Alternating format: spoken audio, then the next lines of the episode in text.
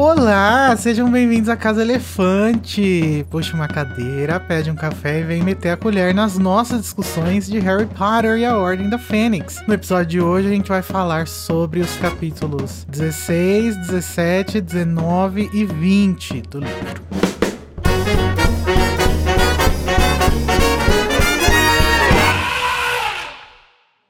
Pessoal, antes de começar, sempre bom lembrar que a gente fala sobre spoilers e muito frequentemente nós temos conteúdo adulto, né? Tipo assim, palavrão, insinuações. Então, se você for uma criança, melhor não ouvir ou ouvir com a tutela do seu tutor. É, hoje, eu sou o Igor Moreto, né? Como todo mundo já sabe. E eu estou aqui com o Luiz Felipe. Oi, Luiz. Eu, oi, gente, eu tô aproveitando para divulgar a live. Como vocês estão? Tudo bem? Boa noite. Já tem um Mac que eu não apareço aqui, tô com saudade. um total de um. Também estamos aqui com ela, a Code. Olha lá ela de chapeuzinho. Uhum. Vem aqui imitar os figurinos dos filmes.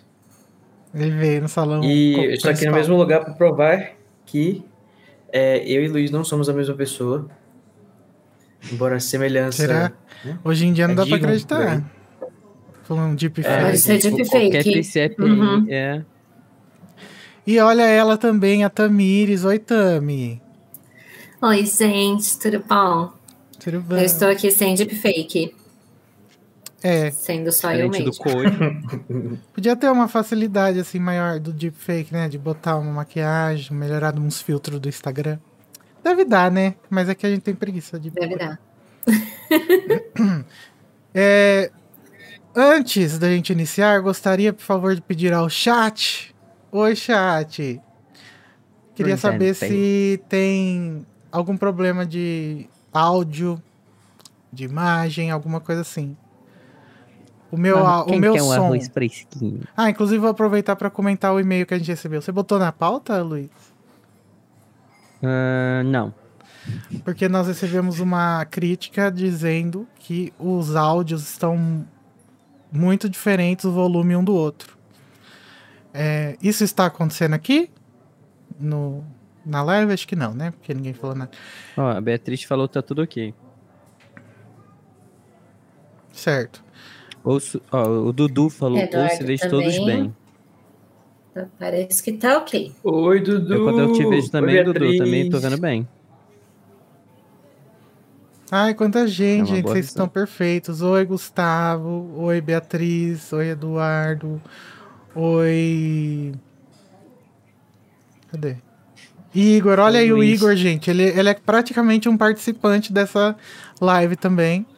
Que ele mandou ó, um milhão de áudios. também, ó, tá aí no chat. Felipe. Meu companheiro de equipe de Fórmula 1 agora, gente, pra quem não sabe. É, gata, lá no Discord da Casa Elefante agora tem uma sessão hétero para falar de Fórmula Zoom. Tá? Não só isso, quem quiser, eu e o Felipe, a gente tá começando aí uma temporada de corrida. Eu e ele na mesma equipe, quem quiser assistir. No videogame, né? É, no videogame. É, é o que dá pra fazer, né? A gente não tem dinheiro suficiente. Ó, mas se vocês quiserem patrocinar a Casa Elefante pra gente estar tá lá, com dinheiro tudo é negociável. É verdade. Vamos aproveitar então que o Luiz falou dos patrocinadores. Nós temos, gente, apoiadores. Olha só, são pessoas que lacram, que nunca erraram, que estão fazendo a Casa Elefante acontecer, que ajuda nós, que paga o mingau dos meus gatos e a comida dos meus filhos. Ó, Vamos lá então. Diego Queiroz. Muito obrigado, Diego. Amanda Justino. Carla Maurício. Maiara Reis. A Mai. Laís Araújo. Vitória Cunha. A Vitória já participou da Casa Elefante. Rodolfo Nascimento. Marina Daflon. Renata Bassan. Letícia Oliveira. Amanda Justino. Beatriz Turella. Alisson Carneiro, Felipe Soeiro, lacrou, também recentemente participou. Clarice Quinelo, a Clares. Perfeita. Ariadne Melo, Flávio Pereira Cardoso, Carlos Moretti, é ele mesmo. Cadê ele no chat? Que eu ouvi dizer que ele ia participar. Thaís Santos Amorim. Fabrina Esperandio também já participou. Inclusive, ela me deu essa caneca aqui. Deixa eu mostrar, que eu fiquei de mostrar na outra. Esqueci. Ela é nossa advogata. De amigo secreto, ela me deu isso aqui porque. Olha, gente. Muito linda, né? Que a gente fez um amigo a, secreto. A Fabrina Ranho arrasou demais. Ela foi assim, certeira nesse presente pro Igor. E uma carta muito bonita. Que chorei. Continuando. Aliak Zanini, Vitor Sacramento, o Vitinho também participou recentemente. Sim. Juliana Cop, que está com Covid. Melhoras, Juliana.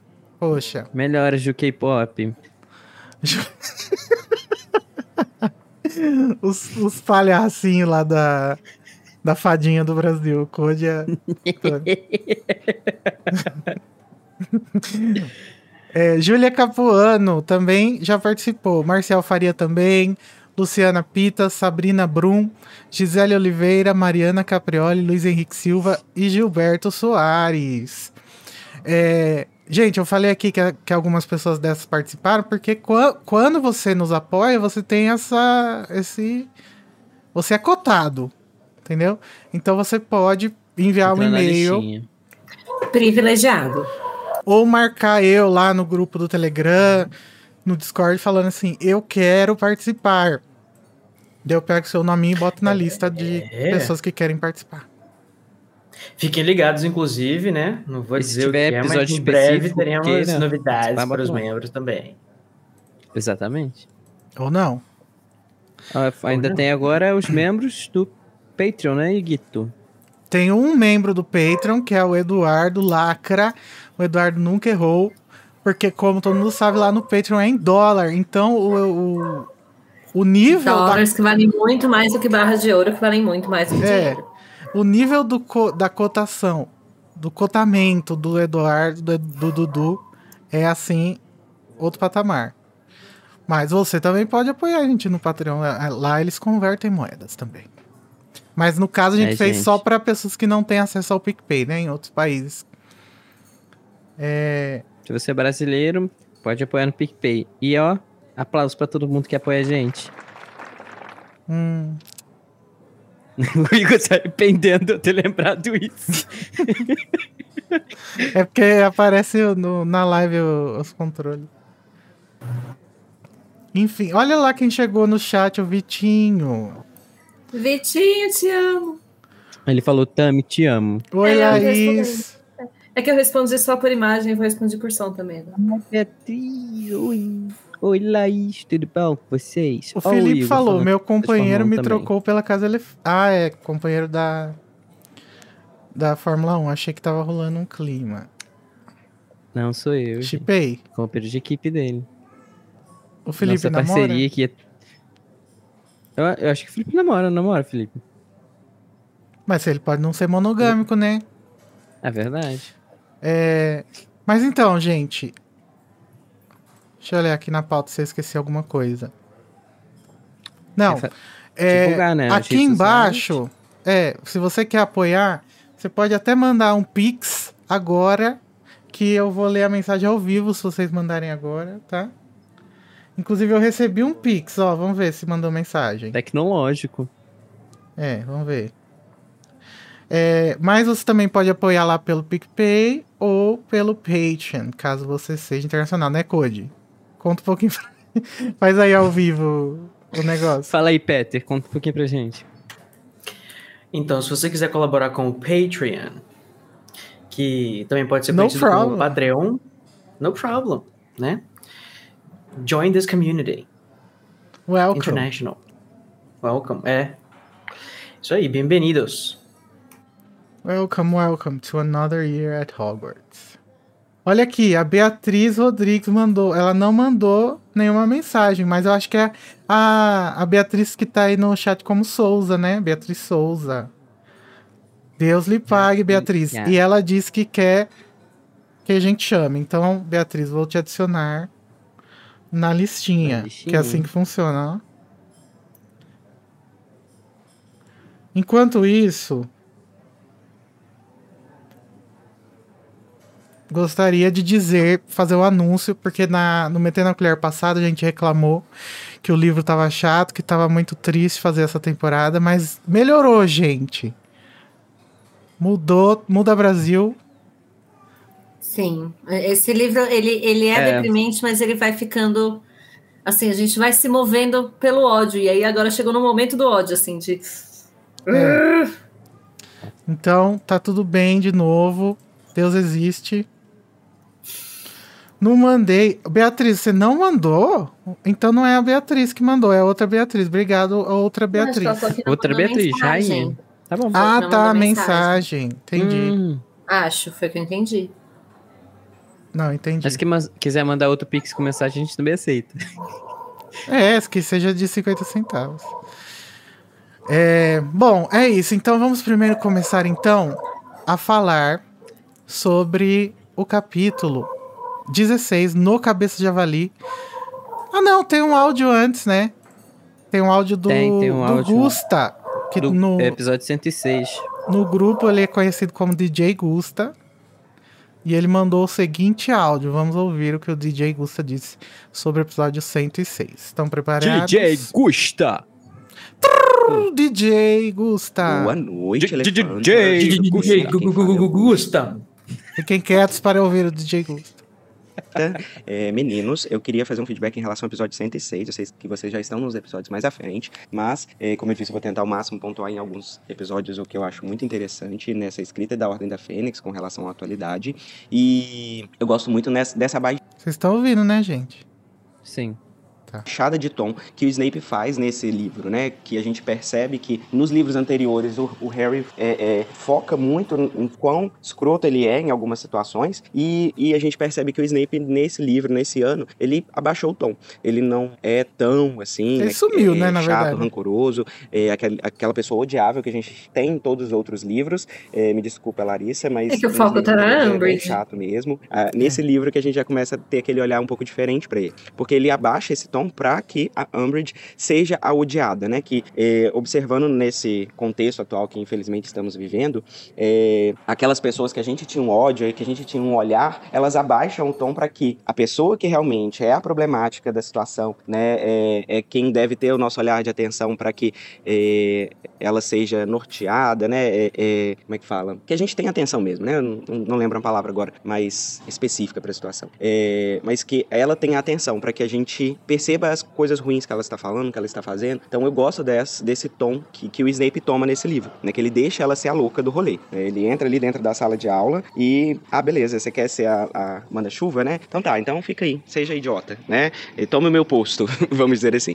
E, e também todo esse rolê também da, da, da história, como ela é deixada de lado, né? O, o professor Beans, acho que é isso mesmo, que ele é o, o que sabe tudo, mas ao mesmo tempo não sabe nada, você não consegue ter esse acesso a ele, né? É, eu gosto de fazer um paralelo com um professor que eu tive na faculdade e que ele era dessa forma, né? Todo mundo é- venerava o abençoado, mas ele não tinha didática, ele era é, o professor que só fazia a gente ler slide e todo mundo venerava como ele fosse o mestre da sabedoria, mas ele não sabia passar essa sabedoria, se caso ele tivesse ela, né? É, mas enfim, ahn, é isso, só queria pontuar que eu gosto muito desse livro e esses leves tons que ele dá com a realidade, né? É, não sei se eu pontuei, né, que atualmente a gente está vivendo isso, né? Pessoas que todo mundo odiava, que não sei o que, elas mudaram de tom para mostrar, olha, olha quem que é o problema, não, não é às vezes a- as simples coisas que eu faço, sabe? É, então é isso. Mas enfim, ah, muito obrigado pelo episódio. Eu estou adorando o que vocês estão fazendo durante os episódios da Ordem da Fênix, né? Esses spots de propaganda. Esse, último episódio, né? Que teve o spot da, da professora que, que tem dificuldade de, de atender o- os alunos, né? E a voz rouca, é, não queria dizer, sabe, Larissa, mas eu acho que foi uma crítica ao último Metendo a Colher que teve aqui, né? Antes desse episódio 106, que você tava rouco, um problema na voz. Então eu acho, assim, que foi um bullying. Queria nem colocar, assim, um foguinho, né? Dentro da Casa Elefante, brincadeira. mas acho que foi uma crítica mesmo. A você, tá, Larissa? Então toma cuidado com quem você anda, hein? Brincadeiras, meninos. Então, muito obrigado, beijo e espero conseguir voltar e ouvir a minha vozinha no próximo Metendo a Colher, que eu vou estar atento. Beijo pra vocês. Lacrou, mas que isso? Querendo criar intriga. É, É. É, a gente faz as intrigas ao vivo mesmo. É assim. é, não. Isso daí a gente já entrega de graça. E assim, você vai aparecer mais nesse episódio, fica tranquilo. É, eu gostaria de pontuar uma coisa: que a régua desse livro deixou de ser o Snape. A régua de professor chato e que pega no pé deixou de ser o Snape. Então é normal aparentar que ele deixou, aliviou. Ele não aliviou, ele só não é mais a, sabe, a régua. A régua agora é outra. Pior. É, então, eu vou ter que dar uma lacrada aqui, militada, porque assim, eu gostei da relação que o Gusta fez, né, com o que a gente tá passando agora, de que a gente tá muito, tá, a gente super foca, né, no Bolsonaro, e a gente esque acaba esquecendo as outras pessoas que no passado estavam também é, fazendo a gente se foder. E será que isso é bom? Acho que não O é. Snape compõe a frente ampla. Então, será que é, é bom a gente esquecer que o Moro fez tudo isso acontecer? Sabe? Acho que a gente tem que lembrar, sim, não pode esquecer. Isso acaba até sendo uma grande de uma cortina de fumaça. Que, inclusive, o Bolsonaro. Tem, tem gente que diz isso, né? Não, não sei se eu concordo. O Bolsonaro. O Bolsonaro tá ali justamente para ser essa cortina e de trás estarem quem? os malditos milicos. Né? Tem gente que diz isso, eu não sei se eu concordo ainda. Mas fica aí a reflexão. O Dória, que nem o Vitinho falou lá, ó. Todo mundo esqueceu, né? O Dória, papai da vacina. No dia que saiu a vacina, eu estava total Dória, tá? Não nego. Mas. a gente sabe, né? É, Talvez tomado por um pouco de emoção, né? É Claro. importante pensar nisso É. mesmo. A gente sabe que a régua muda porque o fascismo, ele, é, ele o- to- tomando a Ambit como exemplo, né? Meio que toma o discurso de assalto. Mas isso não significa que os discursos antes não eram necessariamente problemáticos também, né? A gente só tá lidando com um extremo ali, mas não dá pra. É, e quando, quando, quando o extremo vai pra puta que pariu, essas coisas que eram problemáticas se normalizam, né? E será que era bom normalizar? Exato, e é problemático normalizar. É. Snape problemático. É, o Vitinho. Alguém quer mais comentar alguma coisa sobre o áudio? Acho que não. Não, Acho que- Vitinho, eu, eu disse que Amber é fascista, Snape é liberal. Eu acho que a gente ainda vai ter é mais pra frente um pouco mais dessa conversa sobre a questão de discurso radical e fascismo da Umbridge. Acho que é lá no episódio Uhum, é. do decreto número 24. Mas é, O- vai seguindo, a gente vai chegar lá. Então, o Vitinho mandou um pix. Escreveu: Iguinho, te amo. Obrigado, Vitinho. Lacrou. Deus abençoe. As minhas crianças agradecem. Então, bora. Vamos para o primeiro comentário do Cabeça de Javali, episódio 110. Na verdade, antes, como a gente começou a fazer na última. Metendo a colher, né? Vamos ler o resumo do capítulo. Tami, você pode ler pra gente? Puedo. Neste capítulo, Hermione volta a mencionar sua ideia de organizar aulas particulares de defesa contra as artes das trevas a Harry, que continua descrente, mas aceita se encontrar com os interessados em Hogsmeade. No final das contas, 25 pessoas aparecem na reunião no Cabeça de Javali. Depois de algumas contestações e pedidos de explicação, principalmente dadas por Hermione, o grupo decide a periodicidade dos encontros da proto-armada e se compromete a procurar um lugar para as aulas. É, gato. E o primeiro quem vai ler E- é o Luiz, né? Isso. Leandro. Oi, pessoal. Ótimo episódio. A parte de Obrigado. que um homem se sente responsável por defender a honra da mulher mais nova me bateu fundo. Tenho uma sobrinha que sempre foi meu chuchuzinho. E agora ela está namorando. E eu estou com um ciúminho no meu coração. Bem irracional, mas é verdade. Ainda não conheço o sujeito, mas já peguei ranço. Hum, Que bosta de criação machista que temos e que molda nosso jeito de ver o mundo. Mas sobre o app, é, concordei muito com vocês sobre o Rony ter essa empatia gigante em defender o Harry do, do mínimo ataque. Essa amizade é bem legal de se ver.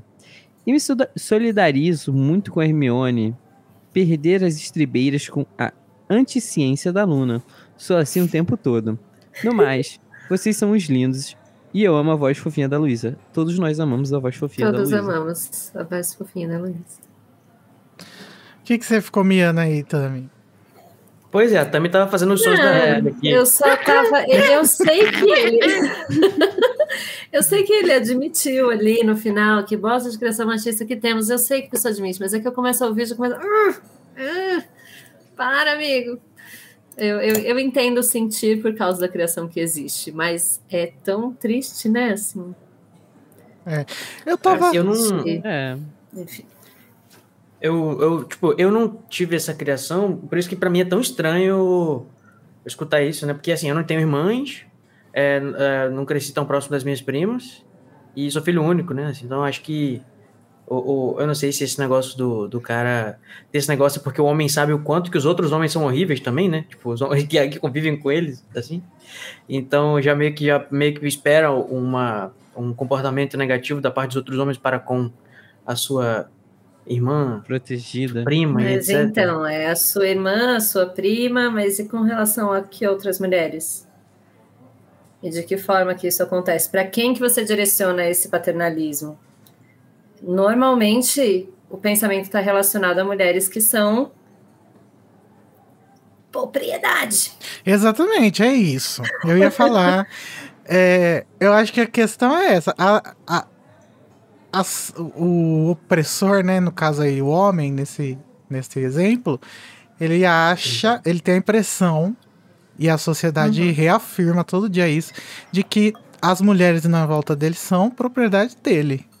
Então ele sente como se essas ameaças questão fossem. é preservar certas mulheres É, desses homens, sabe? aham. Ó, não, não tô falando que é o caso do Leandro, como eu falei, ele, na- ele já no comentário falou que ele reconhece que isso acontece e tal, mas é que o tipo de pensamento, a estrutura do pensamento tá pautada em propriedade privada e mulher como propriedade. aham. E justamente por isso que é- depende da mulher, assim. Ah, não, a gente sabe como o homem funciona, então eu tenho que proteger as que são propriedade minha, as que eu tenho algum apreço, enfim. São frágeis, a- porque mulher é, É. são frágeis. E, enfim, a- a- o pensamento está pautado nesse, nessa estrutura bem machista, que é. Por isso que quando eu ouço, sabe, me dá ciricutico, eu sei que às vezes a pessoa reconhece que ela não vai fazer nada a respeito, enfim, sabe o que está acontecendo na cabeça dela, mas é que só de ouvir eu já fico assim. Sim, mas eu acho que é um, é um grande passo para a humanidade, Tami. A pessoa chegar e se Exato. Uhum. sentir confortável de expor, assim, a sua, Exatamente. seu machismo. Eu acho que o, o Leandro tá no caminho certo. E acho que é assim, gente. A gente só vai mudar quando a gente perceber que os nossos problemas que a gente reproduz acontecem porque a sociedade é assim. E não porque a gente é mal ou alguma Uhum. coisa. Porque se. Exato. Isso é importante muito de reconhecer, assim, que não é nunca direcionado à pessoa, né? Aham. Você está sendo isso ou aquilo. É uma questão estrutural e a gente tem que reconhecer isso principalmente. É, Exatamente, cara. pra gente tentar mudar a estrutura e não ficar julgando as pessoas individualmente. É, isso se aplica a muitas coisas, né? Olha aí. E o próximo, então, é do mesma pessoa, talvez. Ou, ou outra pessoa que chama Leandro. O que, que ele disse, Code? Vamos ver o que ele disse, Igor. Vamos. O Leandro disse também, olha só. é, Oi, pessoas. Super concordo com o fascismo se instaurado, se instaurando através dos decretos ridículos.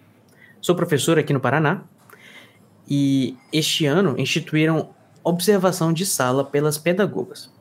Não existe o intuito de contribuir, só de policiar mesmo. Nossa sorte é que a maioria dos pedagogos tem consciência e fazem o trabalho direito. Mas sempre tem umas Umbridges escondidas no meio. A regra do escorrega é muito louca. Todo mundo já foi, ou é, ainda jovem. Se eres jovem ainda. Como é que é? Jovem ainda. Ou jovem um. ainda. e Manhã, sabe que quando guerra o será. tesão aperta. É, quem não pegou a referência de Thiago. É, e sabe que quando o tesão aperta, hum, a gente sempre dá um jeitinho. Não sei não. Parabéns por mais um programa. Meu Deus, Leandro!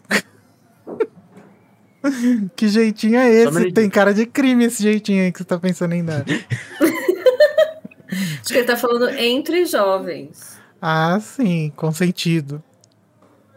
É. consentindo.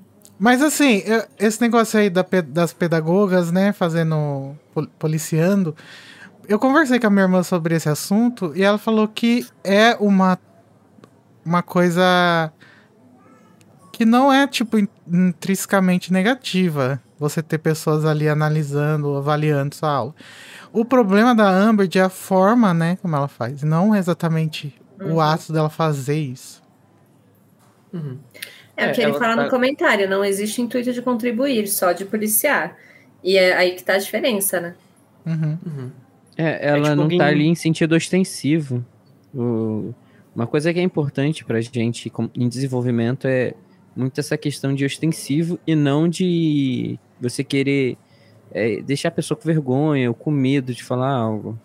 Então você tá ali no intuito de ajudar, ensinar, agregar, é uma coisa totalmente diferente de você estar como a Ambridge faz, que tipo, ela vai te desmerecer, ela vai querer passar por cima, ela vai impor a regra dela sobre a sua.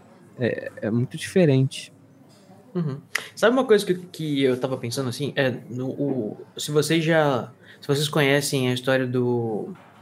É, As Fronteiras do Universo, né? O His Dark Materials. Eu Na conheço. continuação. Você conhece, né? Tem, na Eu continuação, conheço, que é uma série vi. de livros. Ai, vou pegar porque eu comprei uma edição linda. Olha, pega lá. Então, a continuação da série que acontece, na realidade, é um prólogo. é, a gente vai ter uma, uma polícia de. Vamos dizer assim, eles estão tentando é, é, substituir meio que a narrativa, né? No caso, o, o magistério, que é o, a, a instituição religiosa que comanda o, o- a vida das pessoas e tal, como se fosse o Vaticano na época da Inquisição, meio que assim. Tá ao contrário. É, Não, tá, Aham, tá e- certo. tá? Ah, não, tá ao contrário. Na live tá ao contrário. E aí eles estão. Isso, nesse livro aí, ó. Que é o, foi no, é o primeiro que, inclusive, acontece isso que eu vou dizer. Que eles colocam, né, as, é, umas inspetoras, umas Umbridges da vida nas escolas, para saber se os professores estão ensinando as coisas que eles querem que sejam ensinadas. E eles colocam as crianças para serem os vigias também. Né, que é uma coisa que a gente ouviu alguns relatos a respeito também na época aqui do, da instauração do Escola Sem Partido, quer que seja, apareceu. E uma das coisas que eu estava pensando, né, interessante que aqui a, a, a Umbridge, ela ob- obviamente está policiando a narrativa do Ministério na, na sala dela, na Defesa contra as Artes das Trevas, só que ela não faz nenhuma observação é, específica à questão da narrativa do Ministério nas outras aulas. Inclusive a professora que vai ser demitida, que é a Trelawney, não é demitida por motivos, vamos dizer assim, é, ideológicos, né? É só porque ela acha que ela é incompetente, talvez não, não esteja e porque talvez é porque ela sabe que o, o, o Dumbledore colocou ela ali, talvez, alguma coisa assim. Mas os outros também foram colocados pelo Dumbledore. Então, eu- uma coisa que eu queria ter visto em Ordem da Fênix, talvez seria a, a Umbridge demitindo ou é, tentando corrigir a forma de ensinar por causa da questão da narrativa é, do Ministério que não está sendo ideal. Deu para entender mais ou menos o que eu quis dizer? Deu. Uhum. Eu acho. Sim, mas eu- acho que o caso da Trelawney é mais uma questão, tipo, a, a a Umbridge, ela quis tirar a Trelawney, além dela ser uma professora ruim, ela era uma protegida do Dumbledore, porque todo mundo sabia que ela não era uma professora boa ou fantástica, mas o Dumbledore fazia questão e fazia de tudo para manter ela ali. É, Então ela é isso uma algo das que pessoas que o, muito a cabeça de... que o Dumbledore acolheu, né? Tipo o Hagrid também. Exatamente. Gente, olha que lindo. Mas sabe, tipo, muito bonito, né? Ah, ele... Inclusive, Ah, leiam, é eu muito que- interessante essa série. Se vocês não conhecem, é, As Fronteiras do muito Universo boa. original e a sequência, né? Esse, a sequência estou esperando chegar, ficar interessante, né? Não- tem altos baixos. Nossa, é muito interessante. Esse daqui dá pra ler sem, sem ter lido o His Dark Materials, mas. que é a porque Fronteiras do né? Universo, né? Mas eu Mas recomendo ler. E eu acho que muito do, do que é falado em Ordem da Fênix também é falado em, no His Dark Materials. Então talvez se vocês É. gostam desse tema, é uma série legal. É uma. Eu acho até que já desde o primeiro livro eles comentam muito sobre isso. Ainda mais com. Assim, com o passar do tempo da, Ly da Lyra, ela vai ficando mais atenta a esses detalhes do mundo. É, é muito maneiro. Super recomendo. O nome do livro em o do Fronteiras do Universo é A Bússola de Ouro que virou filme, né? Faz um tempo aí. Daí tem a Faca Sutil e a Luneta Amber. Daí tem essa nova trilogia que ainda tá pra sair o último, terceiro, que o primeiro é La Belle Sauvage em inglês. Em inglês não, em francês, que é o nome do barco. E o nome da série em português acho que é o Livro das Sombras, né? E, Acho que é. E o Acho que é, segundo sim. é a Comunidade Secreta. Eu já caí uma vez no erro de comprar livro dessa série por nome, que eu queria comprar a versão britânica da Bússola de Ouro.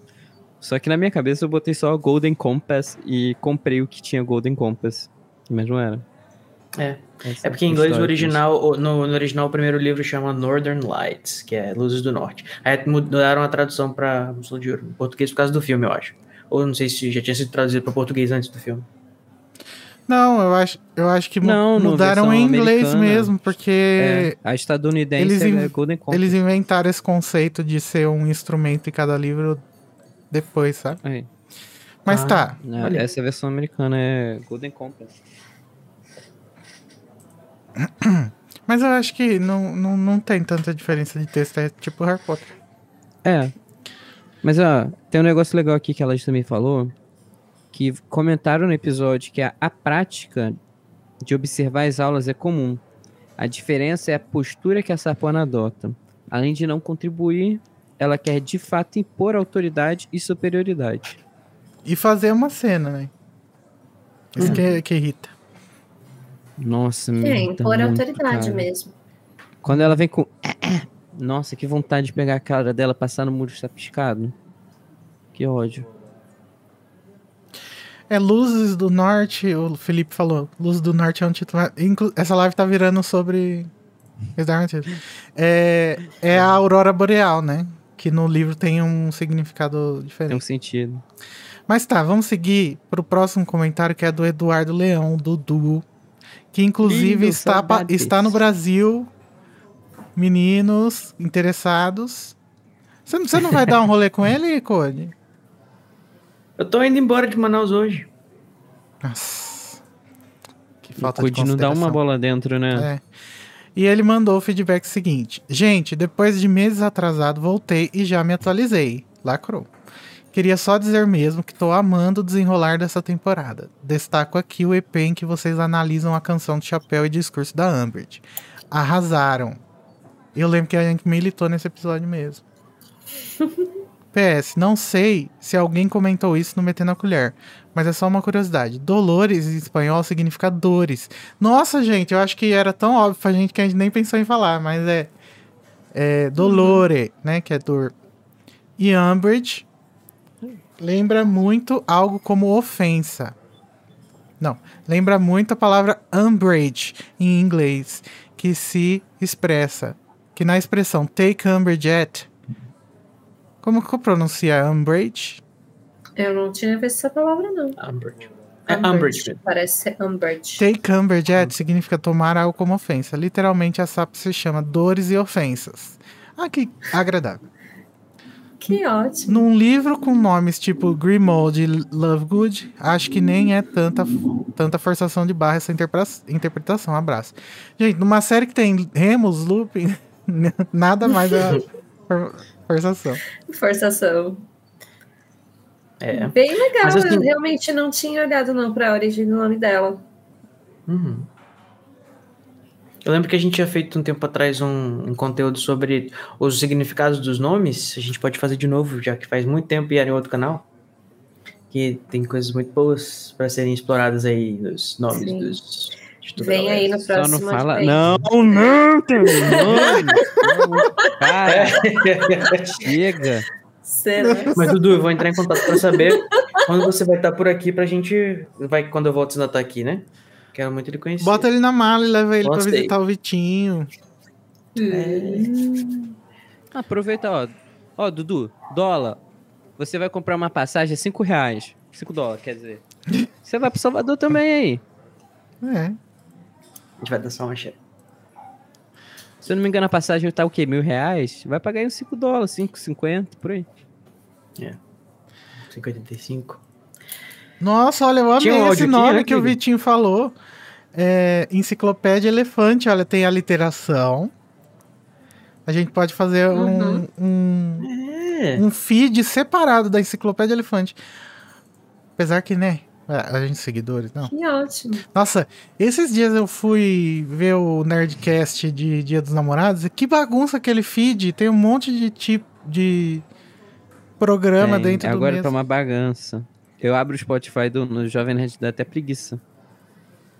Que você vai ver Nerdcast, Nerdcast, é, Nerdcast, Nerd não sei o que, é, Caneca com Mamicas, é não sei o que, não sei o que. Aí quando você vai Que ver, eu- você passa seis podcasts pra encontrar É, o podcast, o Nerdcast da semana. é o único conteúdo do Nerdcast que eu, que eu ainda consumo é o do Dia dos Namorados. E aí na hora do Sr. K eu paro de ouvir porque eu não gosto dele. Mas vamos ouvir o áudio do Igor Batistella sobre o episódio 110. O favor. Igor que tava aí no chat, será que ele ainda tá? Bom dia, galera da Casa Elefante. Bom dia. boa tarde, boa noite, não sei qual hora que vocês ouvem. Quer, quer dizer, eu sei sim, é de noite, né? Que maluco. Enfim, é, vamos lá. Eu quero mandar o feedback aqui do episódio, da, da cabeça da, de Javali. É, a primeira coisa, eu dividi em tópicos ali, eu mandei pra mim mesmo enquanto eu ouvia pra poder lembrar de tudo. A primeira coisa que eu queria falar é que eu concordo que a Hermione não devia ter falado tudo, eu acho que ela não devia ter contado pra todo mundo é, sobre a questão, tipo, eles fizeram a reunião, eles fizeram lá, assinaram o contrato, mas eu não acho que ela devia falar que quem delatasse ia ganhar uma tatuagem de sou, sou ladrão e vacilão, porque senão a galera ia ficar preocupada, ia ficar meio com medo, sei lá. E talvez a Marieta, não sei, ela ia tentar dar um jeito de, de revelar sem revelar, não sei. Enfim, eu acho que ela fez certo em não falar isso e ela, ela é genial. Eu acho a Hermione genial. A outra coisa que eu queria falar é que E aí, Cody? Que é, o- ele tá contra-argumentando você, né? Ah, eu acho legal que você acha isso. A minha opinião é. Você. É. Assim, eu gostaria que fosse feito isso comigo? Acho que não. Ah, eu, eu, eu, eu concordo com os dois. Eu achei. Faz sentido o que o Igor falou, mas. Né? É meio antiético. Eu acho que tá certo. A, a, a Hermione devia ter falado que, além disso, ela ia ainda governar pelo medo. Que é melhor ainda. Vamos continuar. Eu estou na minha mão. que eu ri muito quando Eu acho que falando. é razoavelmente antiético, porém, é, eles Guerras, estão numa né? situação ali, não só a guerra, eles estão numa situação de opressão e de perseguição e, e é uma situação atípica. Uhum. Então eu, vou- eu passo o plano também. É. Acho que acho que ela fez certo. É antiético, mas ela fez certo, entendeu? aham. É antiético, mas é moral. E belo. Vamos É de continuar. bom tom? É de bom tom, mas é antiético. que ele geralmente quando vai falar, se eu não me engano era do nome do Voldemort, que quando ele eles vão falar o nome do Voldemort, ele pensa que é um palavrão bem grande, ele, ah, eu não sei o que lá, o bucetão, eu ri muito dessa parte. É, a outra coisa que eu queria falar também sobre o episódio é que eu, eu gostei muito quando eles começaram a enaltecer o Harry, todo mundo começou a falar todos os feitos dele, foi muito legal, porque ele tava muito pra baixo, ele tava naquele, no, qual é o nome? É, estresse pós-traumático, e aí eu achei, ele precisava daquilo, e esse é- eu sempre falo, esse é o meu, eu sempre falo pra todo mundo, esse é o meu livro favorito, sempre foi meu livro favorito, e o filme foi uma decepção muito grande, mas no filme essa cena é muito legal, porque o clima muda, todo mundo muda quando, começa a, quando começam a falar sobre os feitos do Harry, tudo muda, todo mundo fica feliz, todo mundo fica impressionado, eu acho isso muito legal, tanto no livro quanto no filme, Nossa, foi eu muito nem bem representado. E é isso, galera, é... Esse episódio foi maravilhoso, eu amei. Eu ouvi super rapidinho quando saiu, foi. É maravilhoso. É muito bom poder acompanhar todo domingo, mas aí durante a semana eu fico. Como eu fiquei mal acostumado de ouvir todos os episódios, como eu maratonei, né? Eu fiquei mal acostumado que eu podia ouvir vocês a todo momento. Então toda hora eu dava um play, acabava um, eu já dava o play no outro e tal. E aí agora ter que esperar uma semana é muito triste. Mas enfim, é, é bom poder ouvir vocês sempre. Valeu, galera. Um beijo pra todos. Ah, e outra coisa que eu esqueci de falar. Eu concordo com o Code na questão da suspensão de descrença.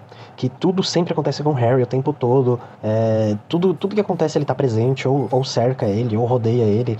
E é bizarro, porque às vezes você tem que ficar forçando uma, uma explicação. Tipo, ah, é, ele, é porque ele é o garoto da profecia. Ou é porque ele é o eleito, ou Voldemort tá atrás dele. Ou ele, ele tá, ele é muito curioso, sei lá, enfim. Ou até mesmo você tem que sair da obra e pensar, ah, ele é o, ele é o protagonista, ele é o Harry Potter, o nome dele tá estampado no livro bem grande, Harry Potter. O subtítulo aparece embaixo pequenininho, mas o que aparece maior é o nome dele, como Harry Potter e a Ordem da Fênix, ou Enigma do Príncipe, enfim. É isso que é bizarro. É, eu, desde, desde das primeiras vezes que eu lia, eu sempre ficava também, oh meu Deus, mas tudo acontece com esse menino, tudo, ele sempre tá em tudo, credo. Ou, ou é, ficava com muita dó, ou, ai, coitado, sei lá, enfim. E, e também de da questão. Ai meu Deus, eu esqueci, tô maluco, pera. Enfim, é, ah tá, lembrei. Que a, a própria McGonagall fala para eles, né? Por que, que vocês sempre estão presentes em tudo que acontece? E a Rony até brinca, professora, acredite, eu me pergunto a mesma coisa há uns 5, 6 anos. Se não me engano, essa cena acontece no, no Enigma do Príncipe, quando a Katie, a Katia Bell tá, tá enfeitiçada com o colar do, do Draco. Mas é isso. Eu queria começar falando da Hermione. Só um minuto. É... Gente, prestem atenção no pano que eu passei no episódio, que eu acho importante. Talvez não, esteja, não tenha conseguido dar o, o, a devida importância ao tom da minha voz. Mas o que que acontece? Os livros estão sendo. Os livros foram escritos porque tudo isso aconteceu com o Harry. É outro. É outro. É outra. É, é o inverso, entendeu? Não é porque que todo, tudo isso acontece com o menino com, de quem a J.K. Rowling está escrevendo, né? Por que, que a J.K. Rowling escreveu? E aí ela escreveu porque tudo isso aconteceu. Entendeu? É, uma forma de olhar. Eu, quando depois que eu fiz esse comentário. Mas eu, eu tô estava... levemente brincando, tá? Não é um argumento sério, mas. É, que quem, qual dos dois é a realidade, né? É... Não, tipo, não, eu acho que as duas coisas, é, tipo, lógico que tudo aconteceu porque ele é protagonista, porque a J.K. Rowling precisava que tudo acontecesse com ele, mas ao mesmo tempo faz muito sentido, porque eu querendo ou não, o Harry ele não é uma figura de o escolhido como as figuras originais, assim, do, do escolhido, que eles são escolhidos por uma coisa, é, enfim, metafísica ou inexplicável, né? Tipo, o Neo do Matrix, ele é um escolhido porque, enfim, ele é o escolhido e pronto. Ele é, é escolhido pelo Harry, Voldemort, ele foi né? Não escolhido, pelo universo. Exatamente, ele foi escolhido e tudo acontece com ele porque o, o, o Voldemort escolheu ele, ele foi o eleito, né? Ele foi escolhido por, é, entre ele e o Neville e por isso tudo, se, tudo acontece é, ao redor dele. Feijoada. Talvez eu tenha dito isso de ter uma... de ter uma... Assim, a, a o Harry Potter ele é muito focado num personagem, né? Ele tem realmente acompanha, ele acompanha só a narração maior parte do tempo do Harry e às vezes a gente, a, gente é lendo outras coisas que tem mais pontos de vista, outras coisas acontecendo com outros personagens ao redor, tipo Game of Thrones, O Senhor dos Anéis, coisas assim, você fica um pouco, tipo, como tá mais descentralizado a, da figura da, do, da pessoa que seria o narrador, né? Uhum. Que não é o Harry, mas é uma muito próximo do Harry. Talvez seja mais ou menos isso, mas é. Mas assim, é, eu acho que o pessoal em Hogwarts deve, deve muito deve achar muito que ele quer aparecer, sabe? Porque, tipo, tudo é ele, ele já é o jockey popular da escola, né? Porque ele é o apanhador do melhor time de quadribol da escola, além de ele ser bom em, em, em assim, ele não é, é, como é que fala? Particularmente uma pessoa muito sociável com, com as pessoas que não são o grupinho dele, mas ele deve ser, tipo, o, o aquela pessoa que, que passa assim na, na passa e você todo mundo fica tipo assim, aí lá vem o, o, o chefe do, do time de quadribol. Uma coisa assim, sabe? Tá vendo menina que todo, todo ano dá um negócio, tem, quer aparecer. Todo fim de, de ano escolar, ele aparece machucado. É. O que, que, será que vai ser esse ano? Coisa. É, o pessoal do chat está brigando porque um diz que gosta muito de Ordem da Fênix e o outro diz que não gosta. Gente, vamos, vamos aprender a pluralidade de ideias. Eu, na minha humilde opinião, Ordem da Fênix é um ótimo livro para ler, um péssimo livro para se analisar, principalmente em ano eleitoral, com tantas coisas parecidas acontecendo. É. Principalmente quando ele tá tão próximo da realidade. É. Mas vamos terminar o áudio do Igor. Que vocês tinham falado, se era certo ela falar ou não, se ia ter a tatuagem na cara, se alguém dela tá, que não sei o quê. Enfim, eu acho. mas ele já não falou disso? Ou foi outra já. pessoa? acho que. Eu concordo que ela não deveria ter falado isso. Eu acho que ela contou o que ela tinha que falar pra galera. E é isso. Ela não tinha que ter falado tudo, porque se ela falasse tudo, a galera ia ficar, ia ficar meio pressionada. Não sei, não sei. Que isso, talvez não Igor? contariam, talvez a, é, Marieta, né? A, a X9, filha da mãe. Talvez ela não contasse, ou talvez contasse, mas mesmo assim. Eu acho que ela não tinha que ter contado, não devia ter contado, igual ela fez mesmo. Ela contou o que tinha que falar. Falou o que tinha que falar mesmo. Olha, É, eu ri muito, muito, muito na hora que o Cody fala do bucetão.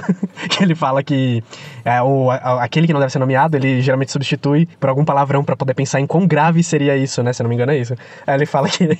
Imagina ela falando, ah, não sei o que lá, do bucetão. Nossa, eu ri muito nessa hora, que eu não esperava. Fui pego desprevenido. Ah, também eu concordo com o que o Cody falou de que, nossa, isso é uma coisa que eu sempre pensei, de que tudo, o tempo todo, sempre acontece com o Harry. ué, gente, mas ele repetiu tudo. Enfim. Será ó, que ele achou que o áudio dele não tinha vindo da primeira vez? Não sei. Mas enfim, então vamos continuar a nossa leitura. Agora nós vamos para o episódio. Valeu, Igor. Peraí, gente, deixa eu só dizer. Ah, desculpa. Igor, continue mandando. Outro Igor, né, no caso, sem ser o Ingo, né? Continue mandando áudio- é, feedback de áudio enormes e grandes, porque a sua voz é maravilhosa. É. É isso. Áudios veganos e onde habitam. É o Bremer. o Bremer que tem esse, essa zoeira do, do veganismo. Que, que- vocês são veganos mesmo ou vocês ficam tirando sarro? A Beatriz, na hora do bocetão, o meu celular tava alto e minha mãe do lado. Então, Aí, você, olha que então, então você sentiu, você sentiu na pele o que que é você falar Voldemort perto dos bruxos tradicionais. Gente, será que. É isso que- a- a- o pior, as pessoas assistindo na sala, né? A live, assim, na televisão. Não, o pessoal falou, Alexa, isso, toca gente. Casa Elefante. Aí veio o de bucetão. É, é igual quando você tá assistindo um filme e a, a mãe entra exatamente na hora que não era pra entrar. É bem isso. Nossa, uma vez eu passei pelo oposto, que eu passei na sala e meu pai estava assistindo uma cena caliente no filme. Falei, "Ah!" os papéis se inverteram. ó, Tá, vamos pro episódio 111, então, que é o capítulo 17, que também... Ah, esse ano perdeu o sentido, né? Negativo 17. Acabou a validade, agora é o Ah, 22. mas tem um trauma, eu gata. nem sei qual que é o número Fica ruim. Ó, agora. o Igor tá falando aqui, ó. O, o Igor. O Igor Hum. tá falando pro Igor que o Bre. O Bremer é vegetariano, mas tem um coração vegano. Ah, tá. O coração dele não come carne. De jeito nenhum. De- Não, carne ele não come, né? Hã? Agora ele é retardado 22? Como assim? Não entendi, mas retardado é, uma... é um xingamento meio capacitista. É, gente, vamos, vamos melhorar isso daí. Retardado, aquele outro com- com M, não é legal isso não. Qual que é com M? Ah, não, mongol, mongol é racista, né? Não é- É, não é legal, por isso que eu tô falando, vai essas coisas não, são, não é legal, gente. Vamos revezar isso, isso aí. O Igor explicou no chat que ele achou que o áudio não tinha ido e gravou de novo. Entendi. Tá tudo bem, a gente escuta de novo. Eu achei, olha, é incrível a consistência, né? Porque ele falou exatamente as mesmas coisas na mesma ordem. Não, é que nem quando sabe quando você vai gravar um áudio pra mandar pra alguém, você percebe que não foi, aí você geralmente começa com uma reação. Você só vai falar, cara, não sei o que, que, que, que", aí Uhum. você percebe que não foi. Aí você tem que fazer de novo, aí você tem que atuar. atuar Aí você tem que pedir a reação. É muito É. triste. É. Eu nunca passei por isso, graças a Deus. Então quando você vai rir de alguma coisa. não, Gente, eu fico me sentindo a pessoa mais falsa da Terra quando eu faço isso. Manteve o personagem, é isso mesmo é o que o Vitinho falou. Eu me sinto uma pessoa falta quando, eu- quando eu tô rindo com kkk. 22 é o número tá do rindo. doido. Que isso? É, Nunca número ouvi do falar maluco, isso, não. 22 é maluco, entendeu? É igual no, o, 7, Sabia. o 7 Eu é... sabia de 13, que a pessoa é 13. Não sabia de 22. Epa! Gente, 22 é o número. Ô, ainda- Tami. é o número do, o novo número Gente, do. essa expressão popular não é propaganda antecipada. É 13 real. eu nunca vi. É... É, o cara é meio 13. Sou Eu 22. conheço Nossa, eu nunca ouvi isso. Também. Aqui no Rio se fala muito 22. Isso daí é, ó, 22. Sorry pelo 13 das retardado. Não tem eu problema, Gustavo. A gente erra. É, a gente erra. O importante é reconhecer o nosso erro e seguir em frente. Todo mundo vai errar, errar. Nossa, tem aquela música do BBB, né? Vamos seguir. Capítulo 17. Decreto de Educação número 24. Nesse capítulo, a Alta Inquisidora ordena que todas as organizações estudantis, sociedades, times, grupos e clubes sejam dissolvidos, só podendo voltar a existir após a sua autorização. Foi por isso que a gente teve que fazer uma pausa na Casa Elefante, lá em 1995. Porque teve esse negócio aí. Vocês lembram? Harry e Rony descobrem que garotos não podem subir ao dormitório das garotas. Edviges é ferida na volta de Londres e Sirius quase é pego por Amber na lareira da sala comunal da Grifinória. Ih! Tadinho. Que que é isso, Bremer? Descobrindo agora que o Igor é um ator do método. Wolf Maia. Amo. Quem é o verde? A Tami? Sou Joe. É também. Eu vou ler o comentário da Esther. E ela diz: Oi, meu nome é Esther. Oi, Esther. 26 anos. Escuto vocês há um tempo, mas esse é o meu primeiro feedback. O capítulo 17 do livro é exatamente o capítulo do AI-5. Coincidência? Eu acho que não. Falamos sobre o 17 não ser mais o 17, mas ainda também Se não liguem. acho que não é coincidência. Se Eu não sei- liguem. eu- eu- Ô, Tami, você ressaltou que esse daí veio por e-mail? Assim Veio como por os e-mail. antigos? Ela, ela vivia com os astecas. Uhum. Chegou amarrado no pezinho do Edviges esse. Esse chegou aqui na janela de casa. Aí eu tive que transcrever tudinho pra, pra pauta. Justo. Mas tá, tá, tá bem transcrito. Continuando. A primeira vítima da Umbridge foi a Vou Vender Minha Arte na Praia, Trelawney. Esse pessoal autoritário tem sempre horror à galera de humanas. Se a Umbridge existisse no mundo real, ela ia ser daquelas que diz que professor de História, Filosofia e Sociologia é doutrinador. Mas não tem dúvidas. De novo, com a questão do professor Beans, fica nítido o momento autoritário no mundo mágico. O único professor que leciona uma matéria tradicionalmente de humanas, história, na escola, não só o professor está extremamente desatualizado, mas o método de ensino ainda por cima é antiquado. Não me admira o fascismo estar torando no mundo bruxo. Teoria sobre como a Umbridge obteve as informações. A gente sabe que o Mundungo tem uma conexão com a Umbridge por causa do medalhão que ele roubou e vendeu para ela. A gente sabe que o Mundungo estava presente no Cabeça de Javali e ouviu todo o papo dos meninos e repassou para a ordem. A gente sabe que o Mundungo frequenta o Largo Grimald e que às vezes até janta por lá. A gente também sabe que o Sirius está sozinho precisando de gente para conversar. Minha teoria, até por ele ter sido citado durante esse capítulo, é que o Mondongo está vendendo informações para os dois lados. Hum. A informação da AD ela obteve seguindo Harry, e a informação do encontro com o Sirius ela obteve durante uma das estadias dele na sede da Ordem, através do próprio Sirius. Vocês acham que é muito maluquice minha? Tô começando a concordar com a velha controladora que o Mundungo não é confiável. O que vocês acham, gente? Gente, é, que, que, que o mundungo não é confiável é algo muito, muito simples de notar, né? Convenhamos. É, Eu acho que Mas é perfeitamente possível. informação, será? Eu acho que é Ah, perfeitamente gente, possível claro. que existam um agente do lado do, do lado daqui, sendo que tem um do lado de lá, né? Que é o Snape. É, não, é, É bem é provável natural. que- Agora, né, comparando a inteligência do Snape com a do Mundungo, não sei se, enfim. Mas talvez É. realmente ele só seja sem, sem, sem lealdade mesmo, sabe? Ele não. não... Porque a Mas ele que a o a Dumbledore é aceita...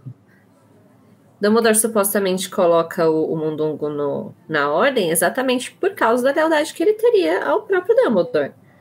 Não, Mas é muito conveniente pro Dumbledore também ter um criminoso, É. né? Ou um contrabandista. Tipo assim, é conveniente. uma. É uma. Eu acho que é muito importante você ter. é, vamos dizer assim, pessoas de caráter duvidoso e que conheçam pessoas que não têm caráter duvidoso numa força-tarefa pro que você quer também, sabe? Tipo, que também tem o seu valor. O cara que conhece os, os contrabandistas, o cara que conhece não sei o quê. Só que você não pode garantir que ele não vai também perder os hábitos, né, os É, hábitos assim, dele. Não vai tem- agir Você também tem interesse. que ter a visão Tem do outro lado. E assim, é, o Dumbledore não é burro. Alguma hora ele sabia que ia ter um agente duplo ali também. É, Óbvio que o Voldemort ia procurar um espião na armada. Já aconteceu isso. Então, que seja um mundungo. Porque o Dumbledore vai ter um controle maior sabendo quem é. Do que igual foi da última vez que eles não sabiam quem era o traidor. Então, é até jogo ele saber que o mundungo venderia informação. Então, é, assim, sabe. valia muito a pena. A questão é que daí teria que. Porque o mundo, no final das contas, tem acesso então a informações que não são tecnicamente muito relevantes, né? É, Tipo, senão Mas, ele estaria assim, vendendo ele tem informações relevantes, sim. por exemplo. igual foi quando foi o ataque dos Sete Potters. Ele tinha aquela É informação. que às vezes na cabeça do Mundungo também é uma coisa vem, é passar informações para comensais da morte, outra coisa para o Ministério. O Ministério vendo informação aqui tá de boa. Então, É, às vezes ele não, não, tem é muita noção da gravidade de passar informações para o Ministério, sabe? Ele acha que tá ok. Não, mas Ou ele também tem- venderia pro Voldemort sem problema. Então, aí entra a questão Só da que ele lealdade, que saberia eu não também- sei. Ele saberia, eu acho que o mínimo de limite ele saberia. Eu acho que o Dumbledore não deixaria ele na ordem se ele fosse capaz de. Sei lá, acho que o Dumbledore tem um motivo pra confiar nele.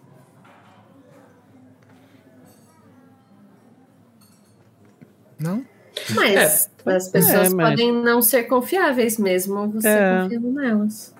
As pessoas po- você pode ter a pessoa do lado mesmo que ela não seja confi- confiável.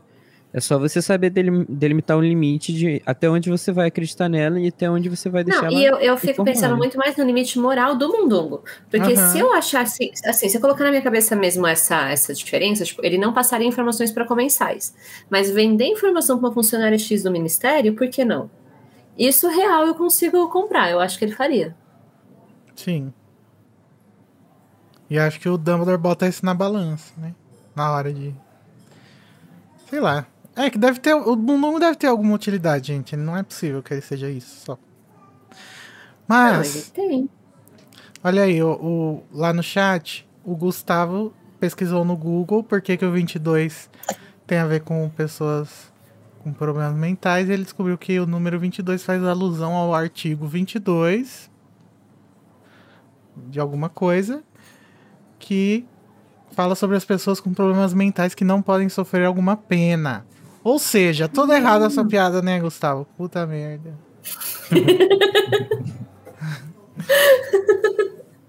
A Olha, gente, que chegou a Fabrina.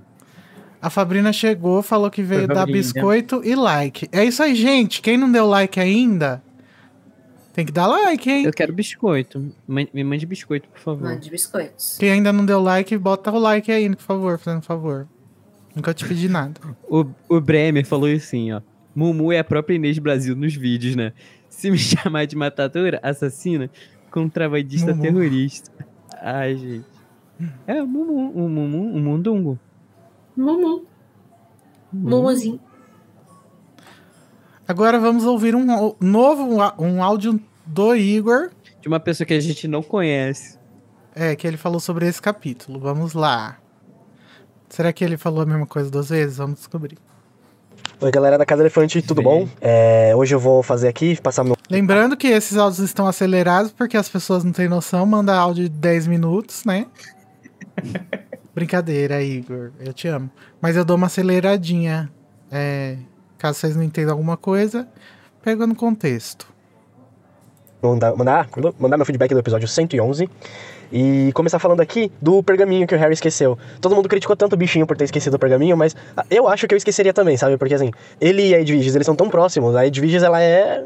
Ela é uma amigona do Harry, né? Eles são tão próximos. Imagina ver a, a coitadinha toda, toda escangalhada do jeito que ela tava, as pena torta, devia estar toda machucada, tadinha. Ele entrou em desespero, né? Então, assim, o pergaminho foi a última coisa que ele lembrou, porque eu imagino, eu acho que no filme é assim, não me lembro agora com certeza. Mas eu imagino que o pergaminho que ele recebe, da Edwiges, por exemplo, é um papelzinho enrolado bem pequenininho, aqueles papeizinhos que enrola e dá um, um lacinho, um nozinho, acho sabe? que é isso. Bem pequenininho e preso na perna dela. Eu não imagino que seja uma carta, que ela vem trazendo a carta na boca, igual a carta de, de admissão em Hogwarts, etc. Eu acho que é uma- um rolinho bem pequenininho, então provavelmente passou despercebido por ele, na hora, do, na hora do nervosismo, né?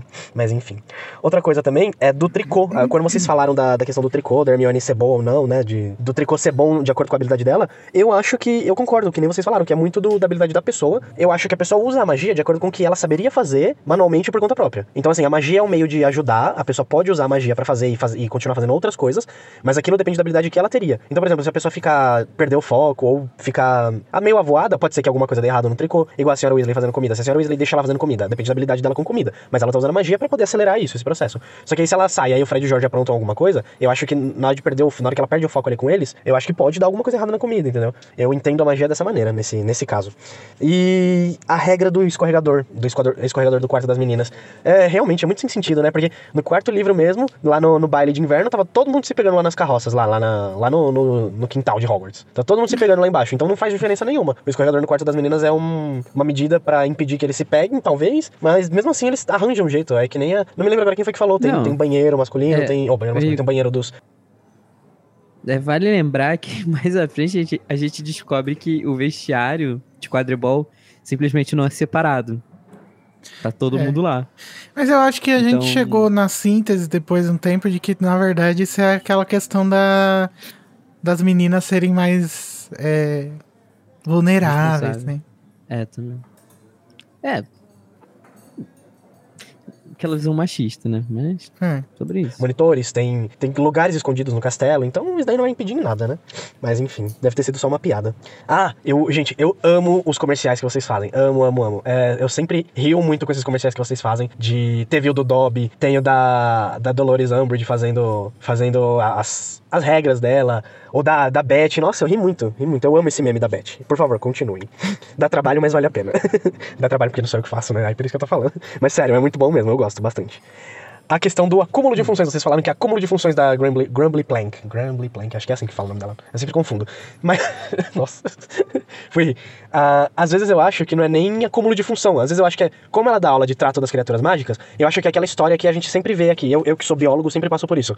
Ah, você é biólogo? Então qual é a espécie desse bicho aqui? Dessa mosca? Qual é, qual é o nome científico dessa, desse besouro? E, pelo amor de Deus, eu sou biólogo, eu entendo, mas eu não entendo de tudo. Provavelmente é a mesma coisa que acontece com ela. Como ela lida com animais, trato de criaturas mágicas, então, ah, você vai saber tratar de qualquer criatura, você vai saber tratar de todas as criaturas que existem. Leva pra ela que ela sabe. Provavelmente ela sabe mesmo, né? Mas assim, é, ainda assim é complicado a cobrança de, de saber. E uma última coisa, ah, quando o Neville, quando o Malfoy fica provocando o Neville. Primeiro que eu odeio o Malfoy, o Malfoy é um bostinha, né?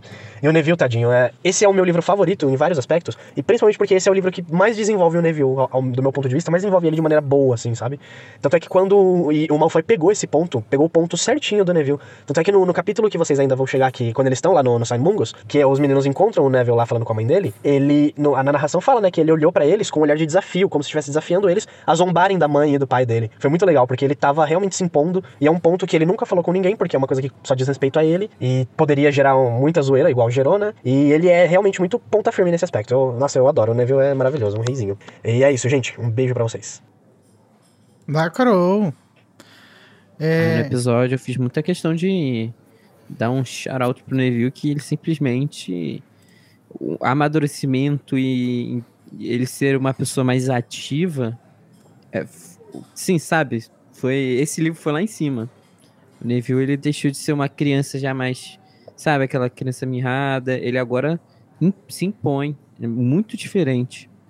E faz jus também de ser Será? Grifinória agora. será que o, o Neville ser esse personagem amorzinho redime a J.K. Rowling de ter sido gordofóbica com os Dursley? Fica a questão. É, mas uma coisa que a gente ainda não falou, né? Que já foi comentado no outro áudio. É sobre os comerciais, gente. E aí, vocês estão gostando? Quem faz é o Code e eu. Ou seja, mandem Ai, gente, biscoitos eu, pra gente. E às vezes algumas participações, né? Já teve do Luiz, da Carol. Acho que do filho já teve ou só foi? Teve. E. Igor, cancela a carta de demissão da Larissa, ela apareceu. Ela tá Foi? aqui no chat. Ó, é, é, então, gente, aí no chat vocês estão conversando uma coisa que a Lari falou, né? É, a Lari e a Laura falaram que o rolê do dormitório é pra impedir assédio e não pegação.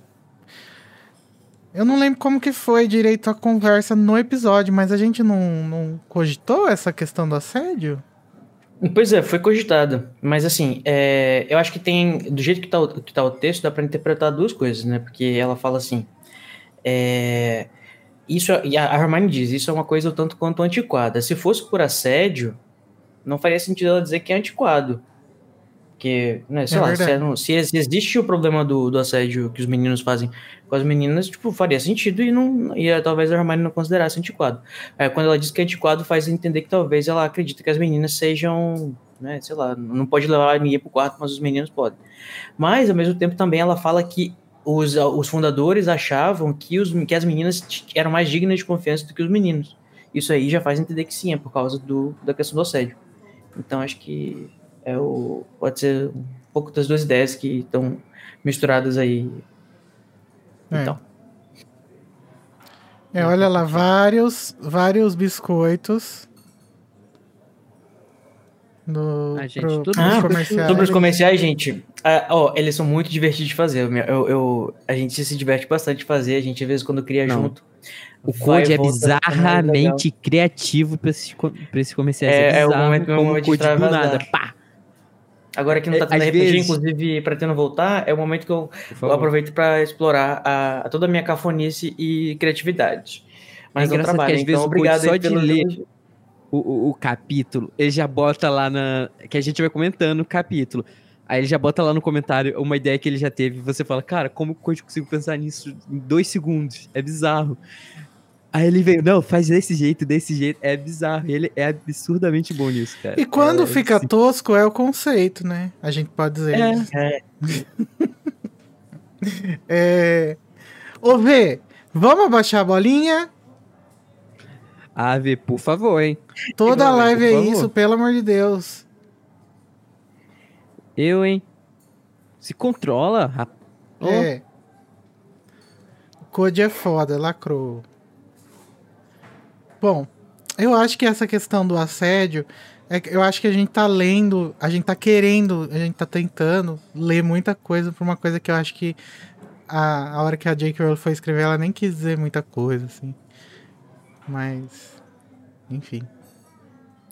É que hoje em dia é interessante pensar nisso, né? Pensando que ela é a defensora do banheiro feminino no Twitter. é. É a gárgula que guarda o, o banheiro feminino. É. É, Vamos então para o capítulo 18, Armado de Dumbledore, o episódio 112. te- teve uma galera boa nesse episódio. Lê o resumo aí, ô Luiz. Hermione. Oh, calma. Eu já ia Tá no capítulo errado. Ai, ai, é sobre isso, gente. Ah, Armado de Damo, tá. É, após uma aula de feitiços produtiva, o time da Grifinória recebe permissão para jogar quadribol novamente e marcam seu treino. Depois disso, cansado, Harry adormece e sonha novamente com um corredor escuro e sem janelas, que leva a uma porta fechada. O menino é acordado por Dobby, que conta sobre a sala precisa, e o grupo de defesa contra as artes das trevas tem sua primeira reunião, onde é também finalmente batizado como a Armada de Dumbledore. E eu falar que esse episódio foi maravilhoso. Maravilhoso. Assim, quadribol, quando já começa esse ritmo, é, é fantástico. Nossa. Esse foi um bom. Ó, esse foi um, um- um- um capítulo legal onde mostra que o Snape continua sendo um babaca. Que eu não sei se vocês lembram, mas nesse capítulo ele fica marcando o campo pra Sonserina, pra Grifinória não conseguir treinar. Aí mostra aí, ó. Ele não deixou de ser babaca em momento nenhum. A régua só mudou. A só- atenção só passou mudou. pra Umbridge. Mas ele continua sendo babaca, tá aí, ó. Mas a todo gente respeito gosta dele mesmo assim. Quem nunca foi babaca, não é verdade? Eu. Eu sou um amor. Isso é, isso é literalmente o, o. Como é que é? O conceito de passar o pano, né? Esse menino. Aí pega o pano e faz. É o jeitão dele. Ele é gente. apenas um Vocês menino, gente, É assim mesmo. É, É só um garoto. Ele e o Sirius. um rapaz traumatizado. E, e nesse episódio a gente não tem nenhum comentário escrito, né? Nós- mas nós temos áudios do DJ Gusta, de, do DJ e do Igor. DJ Gu- Gu- Gusta. Sempre que você falar DJ Gusto, a gente vai ter que fazer o efeito sonoro. Igor, desculpa. É porque é o nome dele lá no A gente tem que pensar Telegram. numa musiquinha de DJ pra ele. Coitado. Olha aí o nome dele, ele tá lá no chat, Gustavo Fernandes. Mas tá, vamos ouvir então o áudio dele DJ Gu- Gu- Gu- Gusta. e depois a gente ouve o do Igor. Olá, elefantes. Boa Olá. noite. Quer dizer, não sei, Olá. boa noite, bom dia. A hora que vocês estão ouvindo, eu sempre escuto à noite, então pra mim é boa noite. Então, quando eu for ouvir minha voz, eu vou estar falando boa noite pra mim mesmo. Olha só o multiverso, ou eu mesmo do futuro. Mas enfim, meu nome é Gustavo, corvino forçado pelas 5 horas da manhã do Pottermore. Sim, eu acordei cedo pra conseguir meu login no site. Me considero um idoso de 25 anos. Não, E atualmente eu já sou amante dessa olha o, o- a revelação do DJ Gusta, o D, DJ significa de Jesus, Gustavo de Jesus. Não, eu não acredito. Mentira. Mas você não é DJ, Mentira Gustavo? Tô Não, muito gente. decepcionado. Não, não, não. Finge Gente, você isso muda a minha perspectiva de todos os DJs do mundo a partir de agora. Não, gente, eu tô. eu tô chocada. A gente se falou foi sema- essa semana passada. Você não. Você deixou esse detalhe passar. Pois é. A gente falou na Passada, Listen Party. chocada. É. Tá a todo gente te chamou passado. de lá. DJ Gusta. Tá, vamos continuar. essa casa perfeita. E devido à idade, eu nem lembro que casa eu queria. Acho que com certeza era uma Grifinória. É, mas eu tô comentando pela primeira vez, porque eu tô chegando nos episódios atuais. Eu comecei o livro 5 agora, né? E é um dos meus livros preferidos. Do filme em si eu não gosto muito. Eu consegui iniciar a leitura pela primeira vez de Harry Potter, né? Somente em 2018. Então eu li todos os livros pela, pela primeira vez nesse processo catatônico que a gente tá vivendo desde esse ano horrível, né? Então de 2018 pra cá que eu consegui ler tudo. E eu amei a história deste livro do, de Ordem da Fênix, né? Por causa de todos esse processo político que envolve. Explicitamente, né? Porque, como vocês excessivamente comentam, é, Harry Potter é um livro político também. Isso foi uma A crítica? gente precisa ter esse olhar de vez em quando. E eu tô doido pra ver se vocês vão ter os mesmos paralelos que eu fiz quando eu li. Mas, pra que vocês não mandem o ministério atrás de mim, tá? Eu sou fã desde a primeira vez que Pedra Filosofal foi exibido na TV. E eu precisava ficar pedindo meu tio pra gravar ah, na fita cassete eu conseguir ver os filmes. Então, assim, né? Tem muito tempo que eu sou fã de Harry Potter. Não pegue a minha carteirinha, porque mesmo que eu tenha começado a só em 2018, já tem um tempinho aí que eu gosto de Harry Potter. Mas, dando co- continuidade no comentário, né? é, após Gente, aqui nós não somos polícia de fã. Você pode ter começado a ser fã de Harry Potter no ano passado, tá tudo bem. Tá? Mas, gente, tá tudo, sob, tá tudo uma boa. Aqui Oh, a de- gente não é igual aqueles fãs de metal, não. Essa parafernália que eu falei aqui antes. É, eu acabei de ouvir os três primeiros episódios do podcast, né? Eu iniciei ele agora. Então, é, é, o podcast, no caso. Não, calma. Ai, meu Deus, me perdi. Tá vendo a idade, gente? Voltando de novo, né? eu vou comentar tá agora sobre os três primeiros episódios que eu assisti referente à Ordem da Fênix. E aí eu vou comentar com o Code, né? Que eu também sou fã de Avatar, Lenda de Aang e Korra. E eu consigo ver muitos paralelos com os dois universos. É, a meu ver, pegando a jornada do herói, ambos suprimem aquela presença Então esse áudio não é sobre o episódio 12. Ou ele deve falar, né? É um Sei lá. pouco geral, né? É. Acho que ele vai falar de um pouco de tudo. Sim, só que ele, ele foi comentar no episódio no 12, que eh, se não me engano, terceiro já. Já é o terceiro da, da ordem. Desse Mac, no Smack, no caso. Se metendo a colher. Entendi. Ah, não sei. Enfim. De um mentor, sabe? Que ele fica sempre o tempo todo ensinando para o herói o que ele precisa fazer.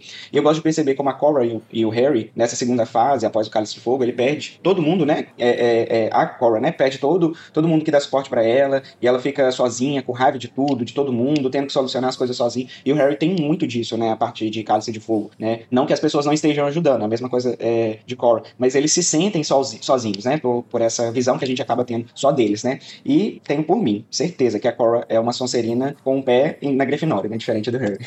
É, e o Aang já é uma paz que o Harry não tem, né? Mas a jornada dos dois, né? Percebendo aquela primeira parte, né? E no todo também, esse peso que eles carregam nas costas, sendo tão novos, isso é magnífico, né? Pra mim a J.K. é magnífica nessa construção do peso, dessa, desse, eu não sei o que que tá acontecendo, disso tudo que tá rolando. É, e isso fica mais claro agora em Ordem da Fênix, né? Que ele, que o Harry começa a se sentir sozinho em todo esse processo. E já, e se ninguém entendeu nada do que eu tô falando, né? Misturando essas coisas de Avatar, né? Minha sugestão, né? O Code vai entrar comigo nessa, é, vejam Avatar, que é uma série perfeita. Mas, enfim, pra eu não ficar de- devaneando demais, né? Numa próxima eu vou escrever o que eu quero pontuar pra falar perfeitamente, né, porque às vezes eu, eu escrevo algumas coisas, mas me perco no que eu tô escrevendo, então eu vou fazer tópicos pra conseguir comentar direitinho. Tem e problema eu não. espero conseguir comentar todos os episódios, mas nem sempre vai ter um, um comentário em si, né? Às vezes vai ser somente uma mensagem pra enaltecer todos vocês, pois são perfeitos. Cada convidado que vocês trazem são minuciosos nos comentários, né? Eu adoro parabenizar o Igor, se eu não me engano, que faz as edições, né? Eu amo também todas as, as edições. É, tô ouvindo o Animagos também, é, e tô adorando, né? Tô vendo lá desde o comecinho. Então, enfim, né? Já disse que não ia devanear, tô devaneando aqui de novo. Não é um problema sério da pessoa que gosta de conversar. Então, muito obrigado a todos vocês. É, espero ter ótimas risadas nesses próximos episódios, né? Bastante reflexão. E muito obrigado novamente. E beijo para todos os elefanters que estão me ouvindo agora. PS, de tanto ouvir vocês, eu estou pegando o vício de fala. Tô falando igualzinho todos os elefanters, os hosters. Então, adoro, já tô pegando a mania. E estou gravando em áudio, porque todas as vezes o Igor quase bate na gente, exigindo um comentário em áudio. Então, estou fazendo os desejos do meu mestre e quero chamar todos os outros ouvintes que façam o mesmo, pois eu adoro ouvir o áudio de vocês aqui no podcast Isso. também. Mas também adoro a interpretação dos hosters. Querer hosters. áudio, Igor? Então, fico naquela, Toma naquele áudio. dilema. Toma mas, enfim, áudio. mas gra gravem áudios. Beijo. Não, gente, vocês sabem que eu gosto de reclamar, Assim, né? não Se que não tiver áudio, eu vou reclamar. Se tiver áudio comprido, eu vou reclamar. Nunca nada. Mas assim, não me tra... O Gus- Gusta falou que eu sou o mestre dele. Não, Gusta, pelo amor de Deus. Falar igual o Igor é o mais fácil, é muito característico. Oxi! Tá falando? É, gata. Eu acho que o Igor realmente é o personagem mais horror que tem. Ele e o Danilo, acho que são do. do- todo eles, são, eles têm mais bordões. Pelo amor de Deus. assim da gente. Não, não, por Não, causa da qualidade do humor. eu sou o humor que mais é muito superior à bordões. Zorra Total. Mas vocês, Ó. tudo bem, mais pra Ai, ser nota. como eu sou né, aquele espada. Não, mas o, o- teve um áudio que ele mandou que ele falou, não sei que lá, reizinho, que eu ouvi a voz do Danilo praticamente quando ele falou. Ai, gente. Zorra total, não. Zorra total foi. É só Achei por a causa dos bordões, avacalhação. não, não, não se ofenda. Ah, Não, gente, Zorra Total pra ser sou nossa. eu. O Igor. É, isso que eu ia falar. Igor e Danilo é pra ser nossa. É, rei. foi o rei. Eu gostaria de ser o.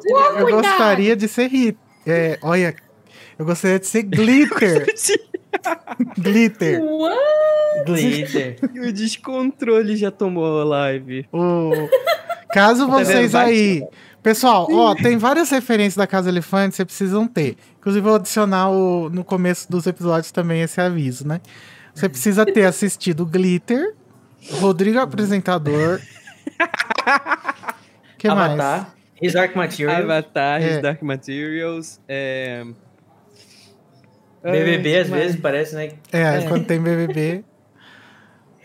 Tem que conhecer os principais trotes, procura aí. Principais trotes. Principais trotes. Principais áudios. Pergunta que que é Beth.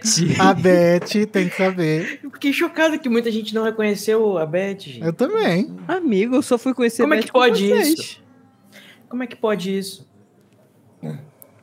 Ratinho, não. Não, pelo amor de Deus.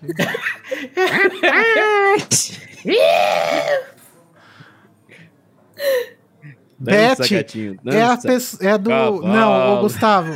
Procura aí depois no YouTube o clone, o trote da Beth.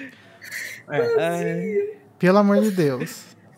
ele gosta. Será que se eu botar um trecho do trote da Beth aqui, o YouTube vai derrubar Ah, meu vídeo? tentar, né? o Bet deixa- ilimitada vai, vai te processar? Deixa, deixa pros ouvintes É, descobrirem. Rádio Procura. Descobrirem. Procura o clone, trote da Beth.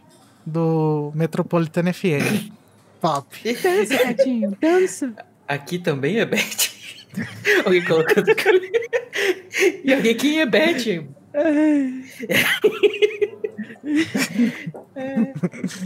Tá, Ah, vamos para, então. meu- minha boca tá doendo de sorrir. Vamos então ouvir o, pro- o. Ah, não, o áudio do Igor é do próximo. Tá marcado errado. Vamos então para o próximo capítulo, que é O Leão e a Cobra, capítulo 19, episódio 113. Atenção, hein, galera. Vocês viram que hoje a Anitta finalmente decidiu, né, que ela vai votar no Lula.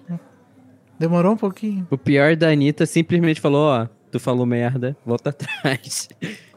Não, precisou um Fala cara que morrer pra Anitta dizer. Não, brincadeira, gente. Ó, fãs da Anitta não nos. ju- Porque os nossos ouvintes são todos LGBT queria mais, né? Nosso Eles grupo GLS adora a Anitta. Gente animada. Animados. Adoro, adoro, Os animados. adoro Povo Poderosa. animados. É. Povo animados. Então vai. é, quem, quem, quem que não leu o resumo ainda? O Code, né? E eu. Muito bem, resumo do capítulo de número 113, né? Pelo 19. Hermione inventa uma forma de os membros da armada saberem quando será a próxima reunião. O time de quadribol da Grifinória começa sua temporada com uma vitória contra a Sonserina. Apesar de Ron ter ficado tão nervoso que não jogou nada bem, ainda com os Sonserinos cantando uma música zombando de seu desempenho. Logo após a partida, Draco Malfoy é, o Draco ele insulta e provoca o Fred, o George e o Harry. O Harry e o George atacam, mas todos os três têm suas vassouras confiscadas e são banidos por toda a vida por Umbridge. Naquela noite, eles descobrem que Hagrid voltou. Se não me engano, foi o próprio Code que, Que pena, leu né? esse resumo no episódio, né? Foi. Foi, é verdade. Tá escrito George. Que pena, né? Não, puder, não podem mais sentar no pau durante toda a temporada.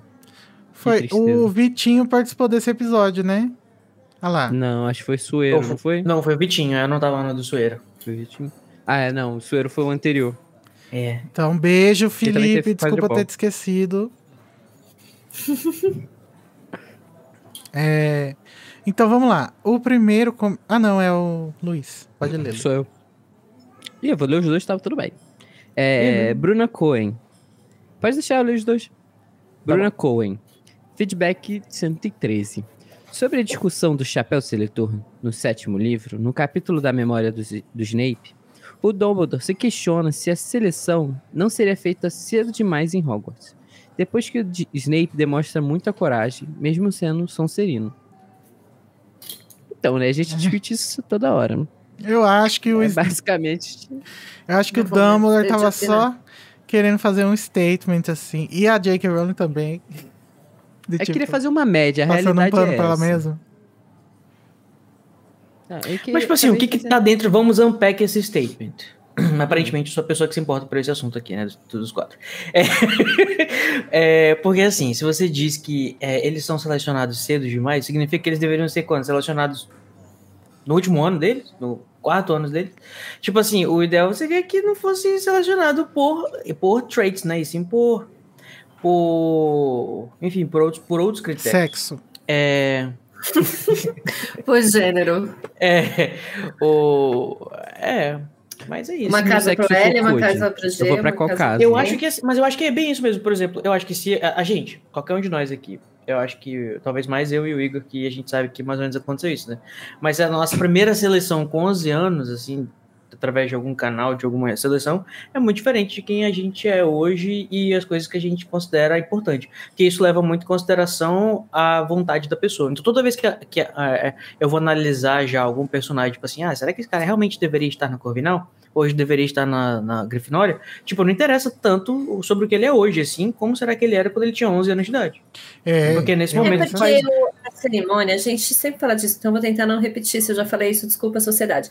Mas a cerimônia, ela se, se pauta muito num- numa ideia de natismo, assim, de você nasce com certas características, tem certos dons. E eu acho que essa é a crítica que o Dumbledore faz no sétimo livro que ela tá apontando. Que selecionamos cedo demais, tipo, as pessoas não nascem de uma forma só, elas Uhum. mudam de, Sim. ao Uhum. longo da vida. E também tem a ver com, com a vontade e o preconceito que a pessoa tem sobre as casas, né? O Harry, se o Hagrid É. nunca tivesse falado pra ele sobre a fama da Sonserina, Uhum. o Harry muito provavelmente estaria na Sonserina. Não, porque ele conheceu o É, Malfoy não, e o Rony é. antes, né? Teve outras... Acho que o problema foi o Draco, Mas né? ele já conheceu com, que, com os preconceitos que o Hagrid tinha colocado, supostamente. Não, tá, tudo bem, vamos, vamos ampliar então. Se o Hagrid não tivesse conhecido o Draco, o Hagrid e o Ron, tipo assim, se ele não tivesse tido essa, esse bias Se contra ele a não fosse ele não saberia pro ideologia Chapéu que não. bruxa, né? Isso. Antes Sonserina. Isso, ele, ele não saberia dizer pro Chapéu Sonserina não, e pode ser que o Chapéu desse essa opção pra ele. É, gente, eu acho que é. Assim, na minha opinião, né? Se eu fosse diretor de Hogwarts eu ia passar um pano pras casas dizendo assim: é só pra organizar. Tá? A gente tá com preguiça de fazer uma outra forma de organização, vamos deixar isso aí. Mas não significa nada, galera. Não, Eu, Eu acho acho que, que é não mais significa um- nada um- e tem mais. Fala, eu acho que é mais uma questão de, tipo, seleciona eles em uma idade jovem ir meio que maturando algumas coisas, algumas qualidades e defeitos que eles têm. Por exemplo, eu pego o Neville. O Neville, eh, por que ele foi pra Grifinória se ele não era corajoso? Ou por que o, o, o Rabicho foi pra Grifinória se ele não era corajoso? Porque são coisas que eles precisavam desenvolver e que foi visto que eles Não. poderiam desenvolver aquilo. Eu acho e- que o chapéu tem vários métodos. Acho que esse é um deles, entendeu? Sim. Talvez. Sele- Selecione o mais conveniente pra. que não é brincadeira. Mas eu acho que, assim, o próprio Chapéu, quando ele tá nesse livro, né? Ele tá meio que questionando lá na. na- o, o quanto que talvez as, a- a- as pessoas não deveriam ser se- separadas assim, né? Ele mesmo fala, tipo assim, na, na, na canção. Que tipo, putz, me fizeram fazer isso, mas hoje talvez eu não selecionaria, mas, Mas é- separaria mais as pessoas por essas casas. Porque ele Só tá que, tendo amigo- uma crise de identidade. É, crise de meia-idade um chapéu eterno. É, o, o chapéu de mil anos. Mas é. Mas assim, tipo, eu acho que o ideal mesmo, se a gente fosse escolher, eu acho, é, qual que fosse, né? Não que a trama de Harry Potter devesse ser ideal. Mas enfim, se a gente fosse pensar na sociedade, uma coisa assim, ou a Hogwarts ideal, seria o chapéu fazer exatamente isso que o Luiz disse. Tipo, ele colocar as pessoas nas casas nos lugares que elas precisam desenvolver.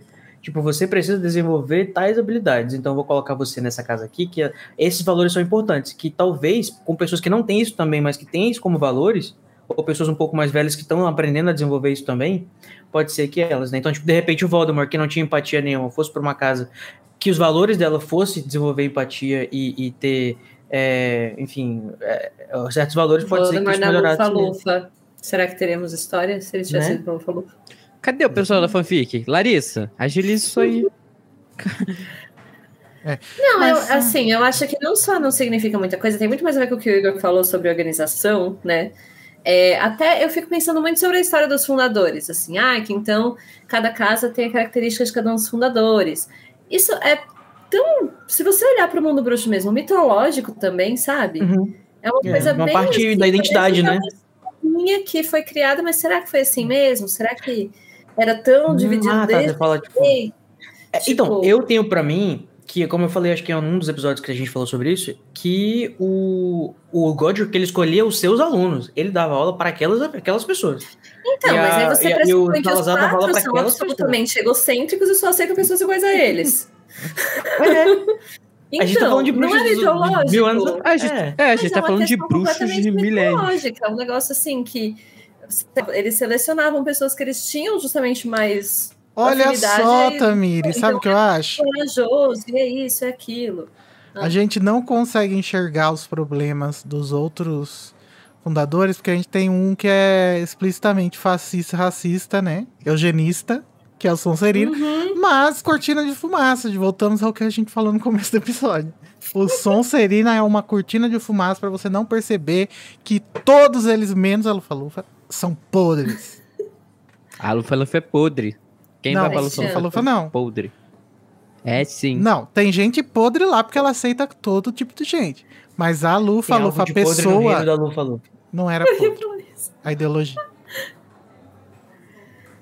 Ou e, e Tá, eu, o próximo. Pottermore, ele se recusa é. a me botar na Lufa-Lufa. Eu já fiz, já fui em todas as casas, menos a Lufa-Lufa. E ele me recusa a me botar na Lufa-Lufa. Eu tenho certeza que ele sabe que eu sou Ih! comunista. A realidade é, comunista frustrado que não conseguia entrar na Igor- Lufa Lufa. o Igor sempre quis ser da Lufa-Lufa. Eu e, e, e Danila, a primeira vez que a gente saiu com o Igor, ele anda com... Ih, ficou mudo aqui. Por que, que você se foi? Ele, ele fez um drop the mic, eu acho. Só que sem derrubar porque é muito caro. Não, Não, ele- ainda. Deu problema mesmo. Dá esse A quem aí. interessa silenciar Luiz Felipe. Né? Investiga aí quem que tá ganhando com isso que vocês vão descobrir. Agora foi pro microfone de algum lugar, que não é esse aí tá na sua boca. Mas tá, é. Por que a Lufa-Lufa não é podre? Não, gente, ô Gustavo, eu não tô falando que a o não existam membros podres na Lufa-Lufa. É porque, como a gente discutiu no capítulo lá da canção Chapéu Seletor, ele conta que todos eles queriam só dar aula. Ai, tipo, a Corvinal, ai, só quero dar aula para quem for inteligente. Ah, o Grifinório, só quero dar aula para quem for corajoso. E aí sobrou um bando de gente lá que não tinha nada que, as, que esses professores Nada queriam. oferecer. E a Lufa Lufa Eles falou: conseguiram podem vir né? todos, podem vir todos. Eu aceito todos. Por isso que ela é a única que não tem defeito. Mas eu tô falando da ideologia que construiu a casa. Não tô falando que, tipo, hoje Pois não é, tem gente olha só. podre. E sem falar que antigamente não existia o chapéu seletor com essa função, ou seja, eles escolhiam mesmo, acho que no olho, né? Não sei se eles faziam alguma prova pra descobrir, Eles mas eles batiam no o olho. olho, provavelmente, esco- de Sabe repente como? o, Eles perguntavam Não, quem não, é não. seu cara pai? de fascista, vem pra minha casa. Loiro, de olho, ver- de É, olho claro? o, o que o Igor falou é interessante. Antigamente, talvez tivesse muito disso da, de, sobre família. Que a gente sabe que é algo muito importante no mundo do bruxo, É. família. Pode ser. Ah, você tem sangue de, de Scholar, então você vai pra. pra... É, tipo, Juvenal. ah, o, som, o, o, o, o Sonserino, de- é, que seria mais fácil a gente observar isso, que é, ah, sua família é uma família de bruxos já, você não nasceu de trouxa, então sua família é conceituada, vem estudar comigo. O Vitor falou que o Chapéu vou fala que ele tava lá elevar desde o começo. Eu ia comentar. O Chapéu fala que tá Não. lá desde o começo. Não, mas, eles assim, enfeitiçaram. Peraí, tem uma música. enfeitiçarem o chapéu, tem uma eles música- devem ter começado isso. Tem uma música que o Chapéu fala deliberadamente, é, fala explicitamente que eles foi enfeitiçado porque eles não poderiam fazer mais a seleção. Então precisava deixar alguém pra fazer isso e por isso a Rovina é, enfeitiçou ele. Mas a gente sabe que ele tá lá desde o início, porque era o chapéu do, do é, Godric, o chapéu do. Godric. é. Realmente tá lá desde o início, mas a função dele veio depois. Mas a gente precisa fazer um disclaimer. Que às vezes eu falo umas coisas. É, tá tudo bem, tá? Ser da Sonserina, da Corvinal, da Grifinória. O problema é especificamente sobre o que foi falado na canção do Chapéu do Seletor no começo da Ordem da Fênix. É, tudo bem, gente, tá tudo bem. Da Sonserina tá um, um pouco não tá, né? Mas do resto, Não, gente, pode ser de qualquer casa que vocês quiserem. O problema é só ser fascista, não pode. é. É, E é eugenice racista. E votar 13. Tá, vamos pro próximo áudio, Guito. Vamos, que é o áudio Ah, não, calma. do Igor. É, já, ainda é comentário. Não, é comentário ainda. Ah, é verdade, vai. Zé Lucas. É isso? É isso mesmo. É Zé Lucas, feedback 113. Eu queria muito ver o Dobby se voltar contra seu antigo mestre, Malfoy, e dar umas boas palmadas na bunda do Draco. Insuportável. Eu quase entrei no livro pra dar-lhe dar-lhe na cara. Garoto infernal. Meu Deus. Vitor Sacramento, que voz mais doce. Me chama de Hermione, que eu te chamo de My King. O contrário também é válido. Olha, Tudo bom? Boa. Ah, Olha só, ele é bom. comprometido, tá? Com licença. A realeza é Né? fluida. Não, mas o Vitinho, o, E olha aí, o Vitinho não é de- monogâmico, da não. Bahia também. Esse meu rei pode até ser soado, soar como uma coisa né, carinhosa aí. Da... Ih, Koji. O aí num menino? comentário perigoso. Não? É, não, mas tem, o- ó, Tem o, o- o estereótipo do meu rei baiano? tem. Mike? É, esse, esse negócio aí é uma coisa interessante, inclusive que se relaciona com uma coisa que eu e o Code estávamos conversando esses dias. Que a gente não tem, né, uma, um fechamento, assim, um closure com a questão dos elfos, né? E isso incomoda um, Um pouco. fecho. Então a gente. É, inclusive até vi o vídeo lá daquele Sean. Não vejam, não recomendo. Que ele fala de todos os mo- motivos porque Harry Potter deveria ser queima- queimado e a J.K. Rowling deveria ser enterrada Qual o viva. vídeo? Gente, mas... Bom, Do- tá. Ok. É um vídeo do Sean, Não, não vale a pena divulgar. chama Harry Potter. Continua. Enfim, aí ele fala isso, né? Que ele queria que, que o Harry no final entrasse na casa dos escravocratas e matasse todo mundo. Eu acho que Harry Potter tem isso. E, e o que a gente tava falando do Avatar, a, a, a lenda de Korra, a primeira temporada, tem um pouco disso também. É tipo, chega um cara é, revolucionário e ele é botado como vilão. E aí, o, no final, o que acontece é que a gente viu todos os problemas da sociedade, mas que em face da mudança muito drástica que o cara queria fazer, era melhor continuar assim mesmo, entendeu? E Harry Potter meio que tem um pouco disso, né? Você chega no final e não. Tipo, ninguém tá querendo fazer uma revolução, tá todo mundo querendo melhorar um pouquinho. E, é, não, não precisava, né? A, a, é, tipo, todos os problemas do mundo bruxo se resumem a tirar o. Pelo menos a narrativa do Harry é tirar, o, tirar ele dali, né? Tirar o Voldemort de lá e. É. Só que nenhum problema estrutural é, é endereçado. É aquilo. Porque essa é o a história Voldemort do, do é o, a cortina de fumaça. Se não tivesse o Voldemort, será que a classe trabalhadora ia enxergar que ela é explorada e fazer uma revolução? Enquanto ela. Porque enquanto o Voldemort tá lá, eles estão preocupados achando que o Voldemort é um maluco que eles precisam derrotar. Que nem a gente tá aqui agora, por exemplo. Que não tem a possibilidade da gente votar no PCB. Olha! Enfim. Oh,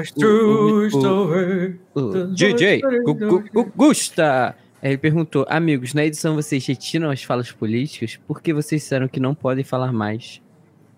Não, é porque teve uma semana que tava começando a dar bosta, que tinha uma pessoal bolsonarista que tava denunciando pessoas que estavam fazendo propaganda política. Daí a gente parou de falar para as pessoas votarem no Lula explicitamente. Mas só isso. É, mas a, dia 16 de agosto vai poder voltar a falar e vocês podem esperar que vai ter metade do episódio falando para votar no Lula.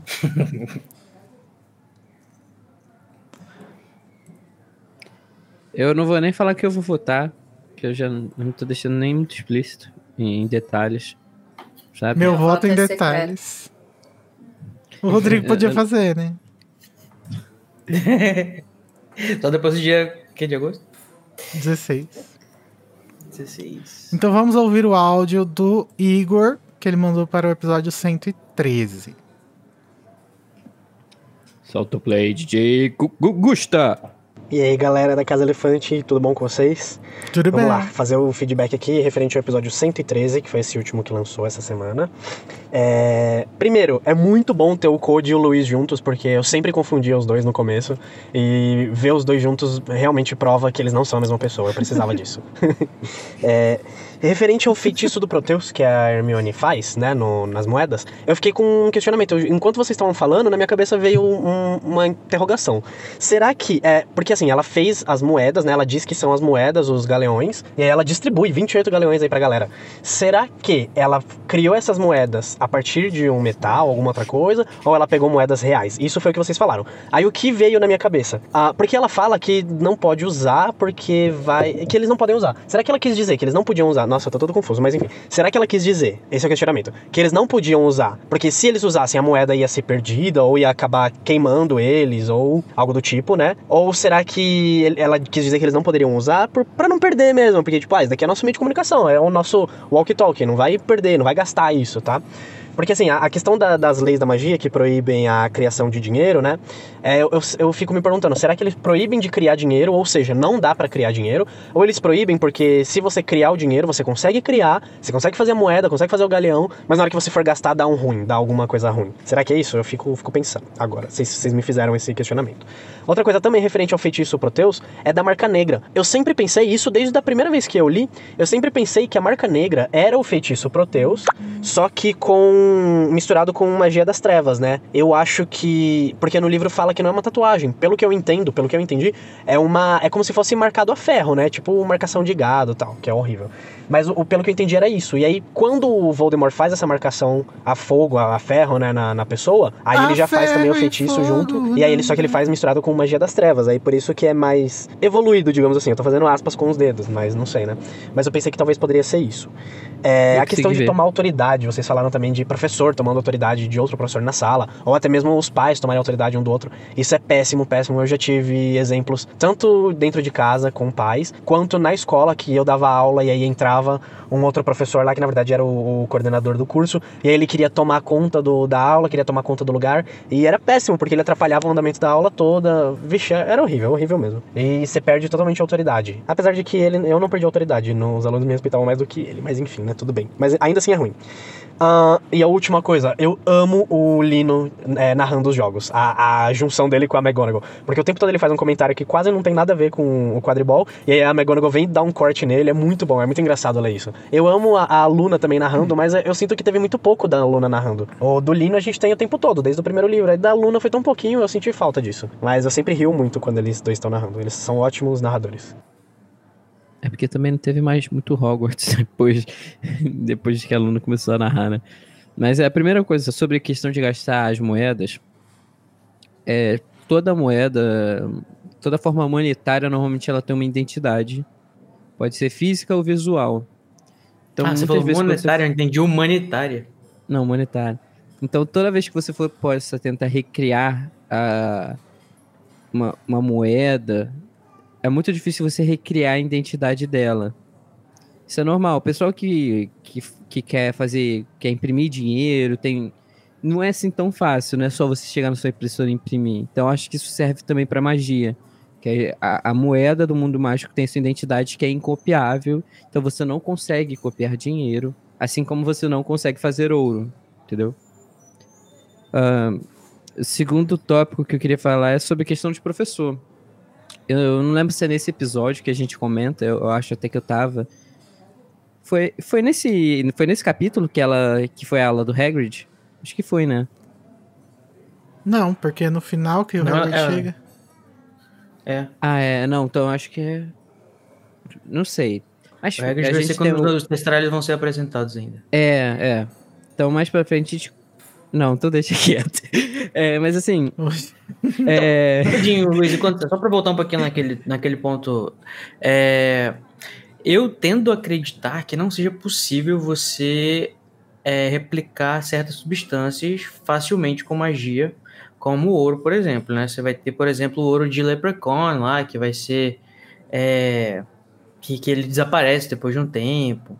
É, eu não sei se dá para você transfigurar, porque acho que talvez você precisaria de alquimia para isso, alguma coisa assim, não sei. É, mas assim, é, é, é, por isso que eu falei sobre isso. E aparentemente, né, meus questionamentos, eles, eles engajam de vez em quando. Tem um pessoal na nerd que também se uhum. interessa por esse assunto. É... Apesar do hate que eu recebo na equipe. Apesar do hate que eu recebo dentro da equipe.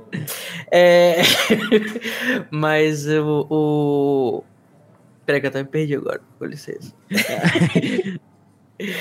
Então, é por isso que eu, eu fico, eu fico é, relutante de achar que a Hermione simplesmente conseguiu copiar uma moeda e fazer ela ser uma moeda de ouro exatamente como é a, a um galeão, por exemplo, né?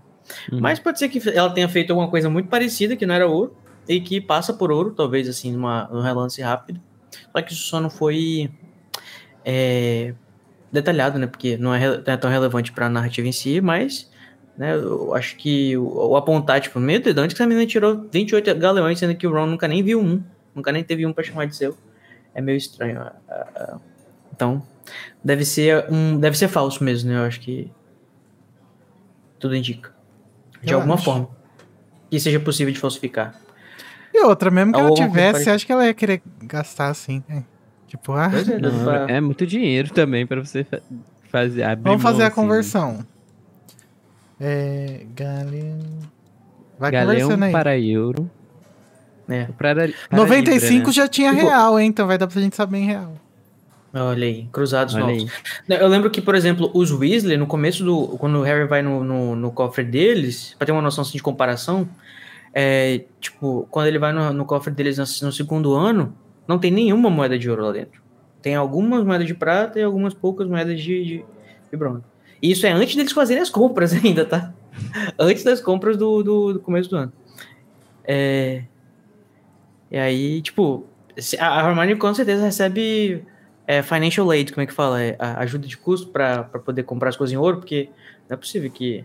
Não, a Hermione, se eu não me engano, lá no Beco Diagonal faz conversão de dinheiro. Aí os pais dão é. os, os, os, as é, libras e ela devem usar o dinheiro é. para converter. E a gente sabe que os pais da Hermione também não devem ganhar tão mal, porque eles são dentistas na Inglaterra, onde tratamento dentário não é barato. Então. Mas também não justifica, ela não e onde teria... também não tem muita demanda, aparentemente, né? Que o pessoal. que horror, coisa. Lara, e a Hermione, ela também não teria galeão para dar pra tanta gente.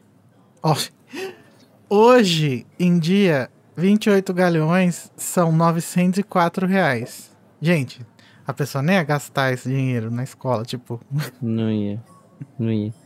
O, o, Vitinho tá perguntando se eu já tentei presente, imprimir dinheiro. Não, mas eu. Pelo incrível que pareça, eu fiz faculdade. Na verdade, faço. Credo, Luiz! Ei! Não fala Pelo assim. incrível que pareça, eu falo de economia, o que é bizarro. Mas tudo bem, tudo numa boa. É por isso que ele é o Karl Marx do. Acho parar de falar de comunismo, que da última vez caiu cinco espectadores. São os nossos. Ah, e você não queria saber se a gente é espectadores bolsonaristas? Tá aí, ó. Não, mas é que não precisa ser. não- Ai, enfim. Tem um comentário da Priscila, ou alguém já leu?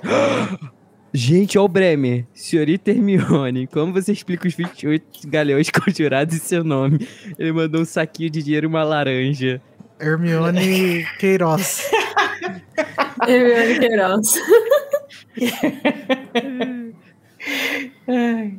Os pais dela são Fazer uma, dentistas. vou fazer uma propaganda de lavagem de dinheiro bruxo no Possuem próximo. dinheiro. Nós temos uma dentista na nossa equipe e ela não é rica, então acho que talvez não, não seja. É verdade, gente. Por enquanto. Ah, aproveitar que a gente falou da Carol. Ela não tá aqui hoje, mas ela pediu pra todo mundo mandar foto do Tom Cruise sorrindo pra ela. Que? Por favor. Que que é isso? O Tom Cruise, amigo, sorrindo bom. ela. O Tom Cruise. Lembra do. Próxima. Não. Só mande, comentário. gente. Não discutem comigo, eu sou maluco. Faz o que eu mando. Vai, Da, Code. sorria, Sene. E a Priscila Oliveira. Oi, Priscila Oliveira. Ah, a Priscila é perfeita. disse assim, ela tá pra participar ela também, ela tá na listinha. Ai, gente, ela é maravilhosa. E ela diz assim: Oi, oi, gente. Tô Oi. sumidinha daqui por motivos de férias do filho, consome todo o meu ser. Mas estou ouvindo tudo e amando como sempre.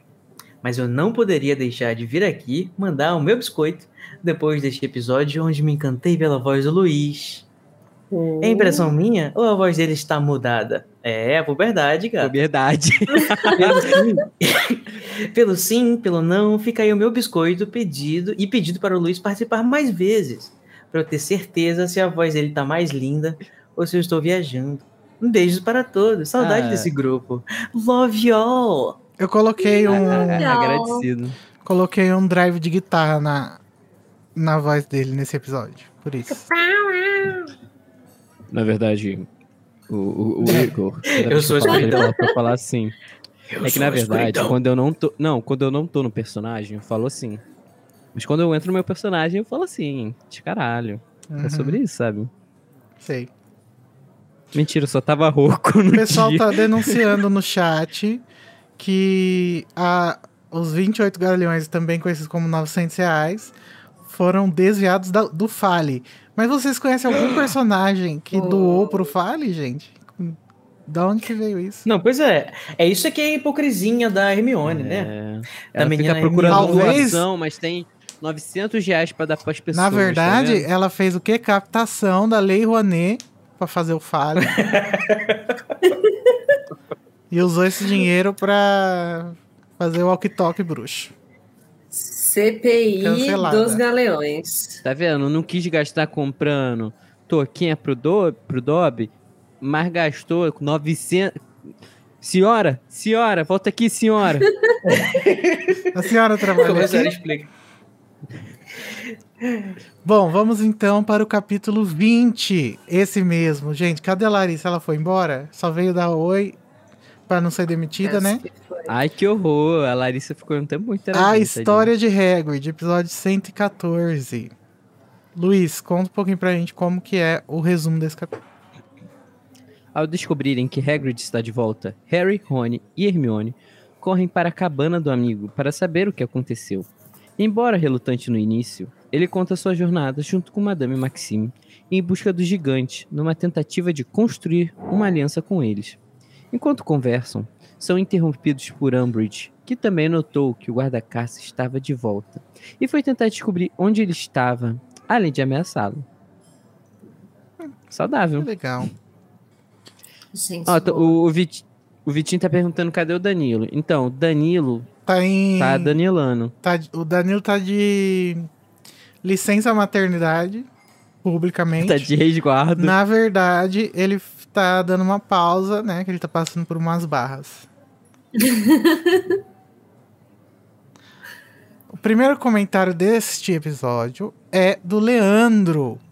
Ele mesmo. Ele disse: Oi, gente, sou professor de física. Olha lá!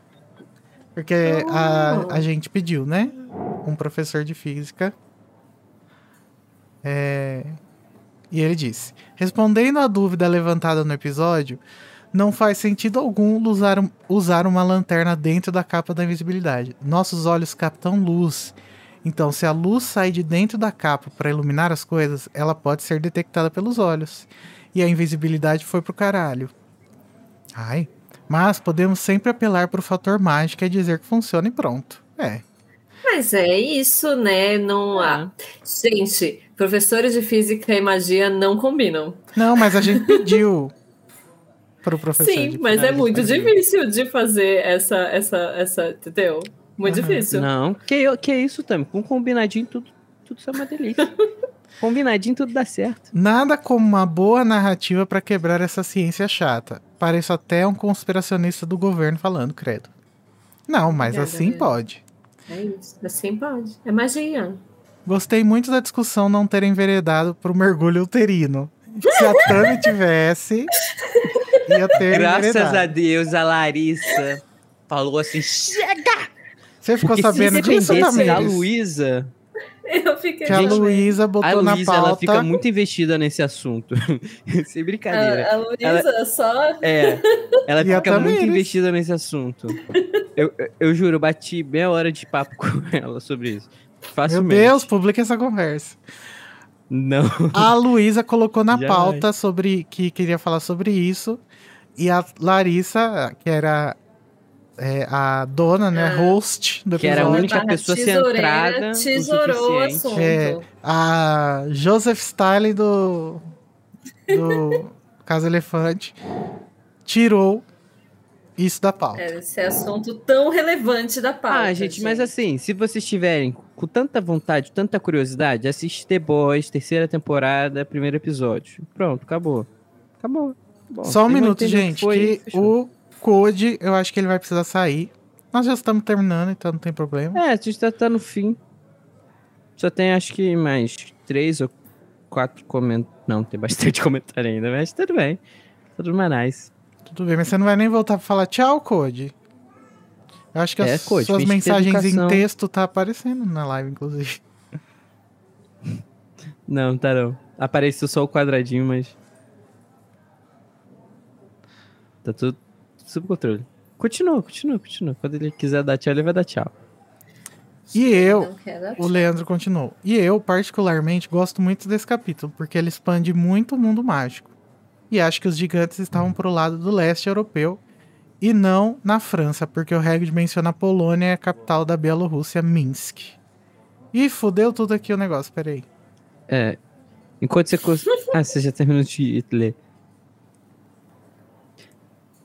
Eu gosto desse capítulo, gente. Eu não É. acho que é tão ruim quanto a Larissa. E eles estavam fazendo uma gracinha, né? É, a Mas- gente fez uma. Esse capítulo é muito chato, gente. Eu sou da trupe que sempre pula esse capítulo. Esse e o do Grop. A história toda dos gigantes. Ah, mas também, se você parar pra pensar, a gente passou de coisa muito mais chata. Há pouquíssimo tempo atrás. Não, mas Aqui, falando pelo- sobre Sim, quando eu estou lendo, eu tô relendo Harry Potter, felizona lá, e chega nessa parte eu faço. "Hum, quando, que acaba, acabou.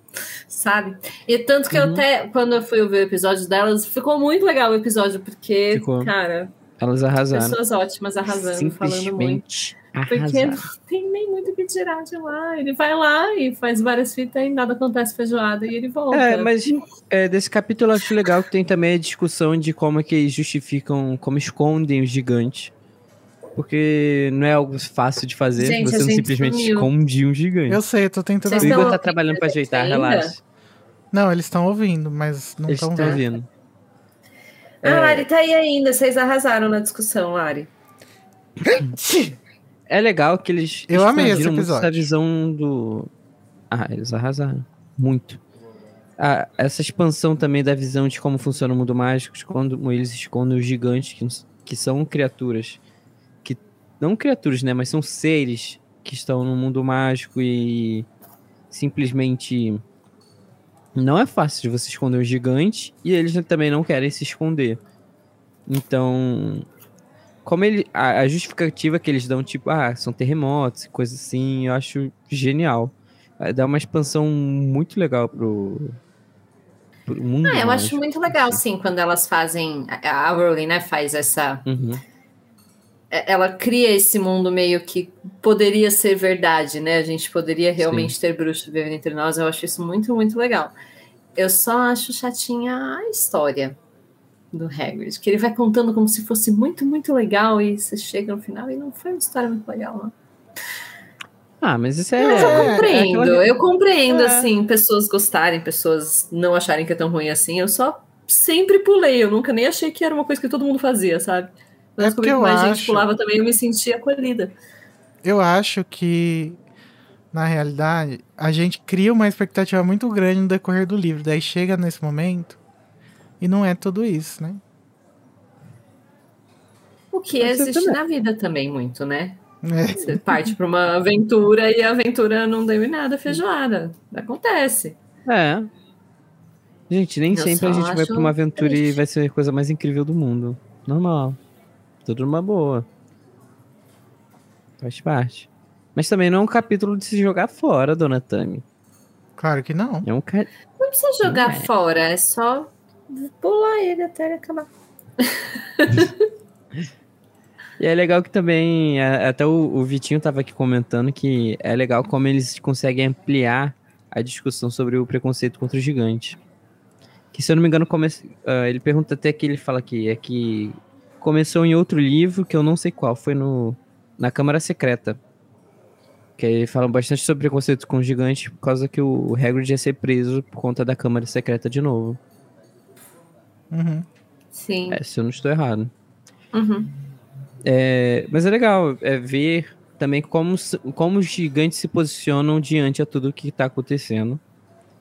Porque, querendo ou não, são seres que você vai querer o apoio de um gigante, porque você não vai querer estar contra o gigante. É muito claro isso. O É, Voldemort sim. aparentemente quer. É, que é o apoio, O apoio, né? Todo no mundo quer. O apoio. A questão é que, É. tipo.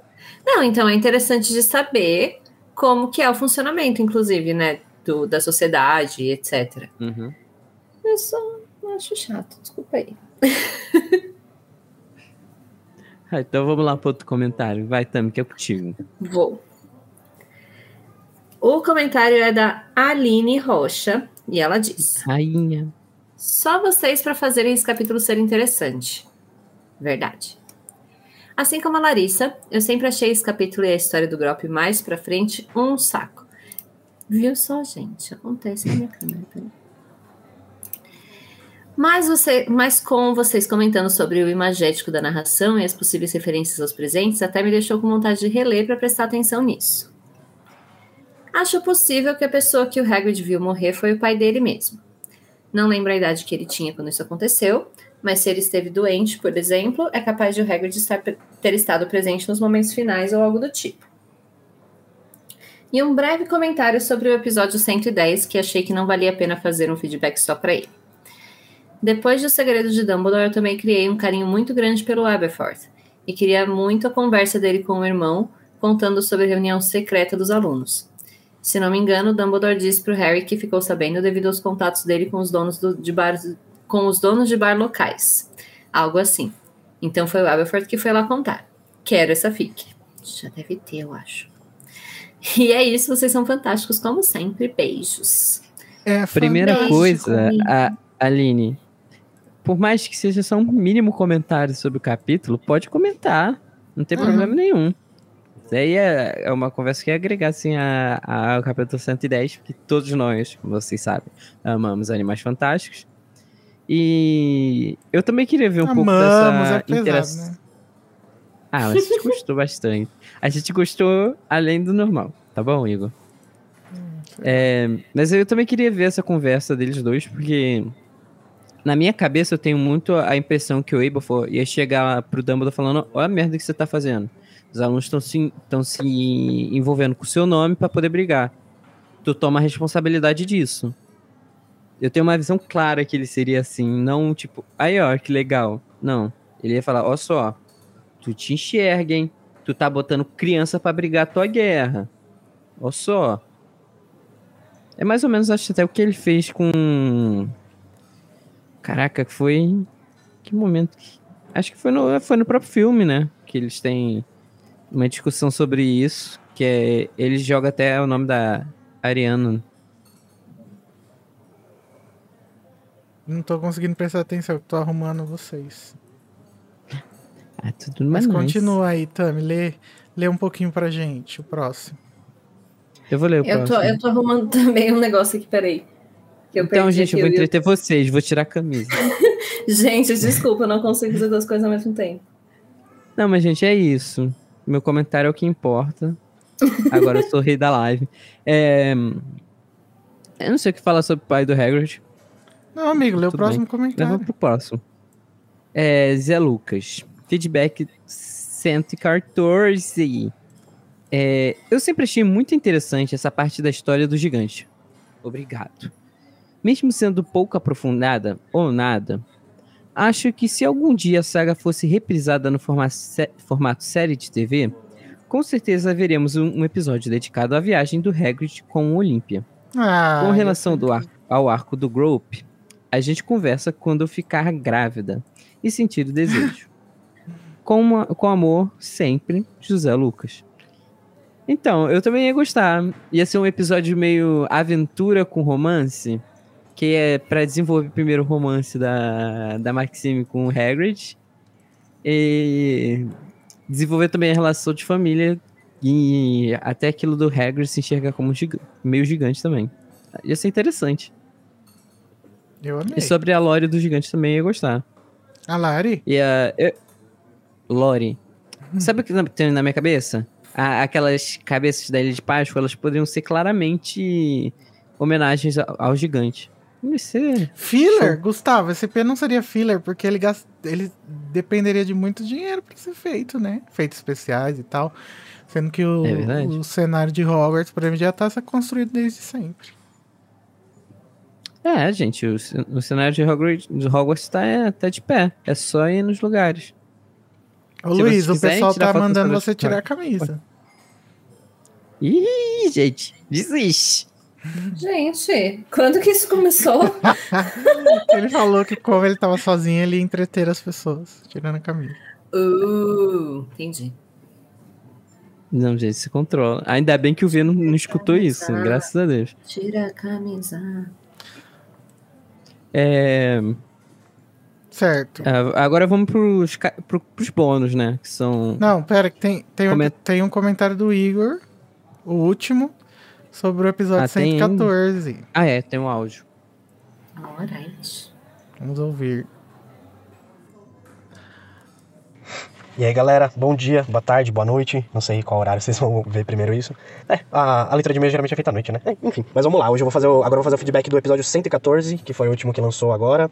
E vocês falaram do Hagrid querendo compensar a ausência da mãe dele, sendo a mãe de todo mundo, né? Sendo a mãe do Roberto, sendo a mãe de todos os bichinhos dele. Sendo talvez até a mãe do Harry, sei lá, vai que ele vê o Harry como um filho, sendo ele a mãe, né, também, não sei. E eu achei isso muito interessante, porque é, é tipo, livre de, de, de preconceitos, né? Eu achei muito legal o fato dele, essa, esse, essa abertura de mente que falaram aí.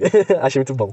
Ah, e eu sempre me perguntei, é uma coisa que desde, que desde que eu comecei a ler, eu sempre me perguntei, gente, como foi possível esse garoto nascer? Como que foi ou, possível uma giganta lá. ter relação com um ser humano Obrigada. normal? Normal, entre aspas, porque o Hagrid disse que o pai dele era bem baixinho, né? Talvez até mesmo pros padrões humanos. E como isso foi possível? Como? Como? Como? Luísa, Tami, Cody, quando vocês forem fazer um episódio sobre isso, ou quando for fazer uma, uma reunião pra falar sobre isso, por favor, me liguem, porque eu, eu amo esse assunto e sempre me perguntei sobre isso. Fica a dica aí pra me chamar, por favor.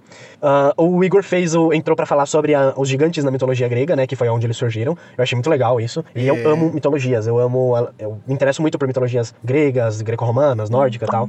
E aí, na mitologia nórdica também, o tem os gigantes, né? Inclusive, eu acho que os gigantes na mitologia nórdica eles têm mais importância, historicamente, né? Do que na mitologia grega. Na mitologia grega eles aparecem algumas vezes. Na mitologia nórdica eles são o tempo. Eles aparecem o tempo todo, porque na maior parte do tempo eles são os maiores antagonistas. Mas aí entra a questão que eles também, os deuses, né? Também têm relações com os gigantes. Tanto é que Thor, ele tem uma relação com uma giganta. O, o deus Loki, o próprio deus Loki é um gigante, e aí todos os filhos dele são gigantes.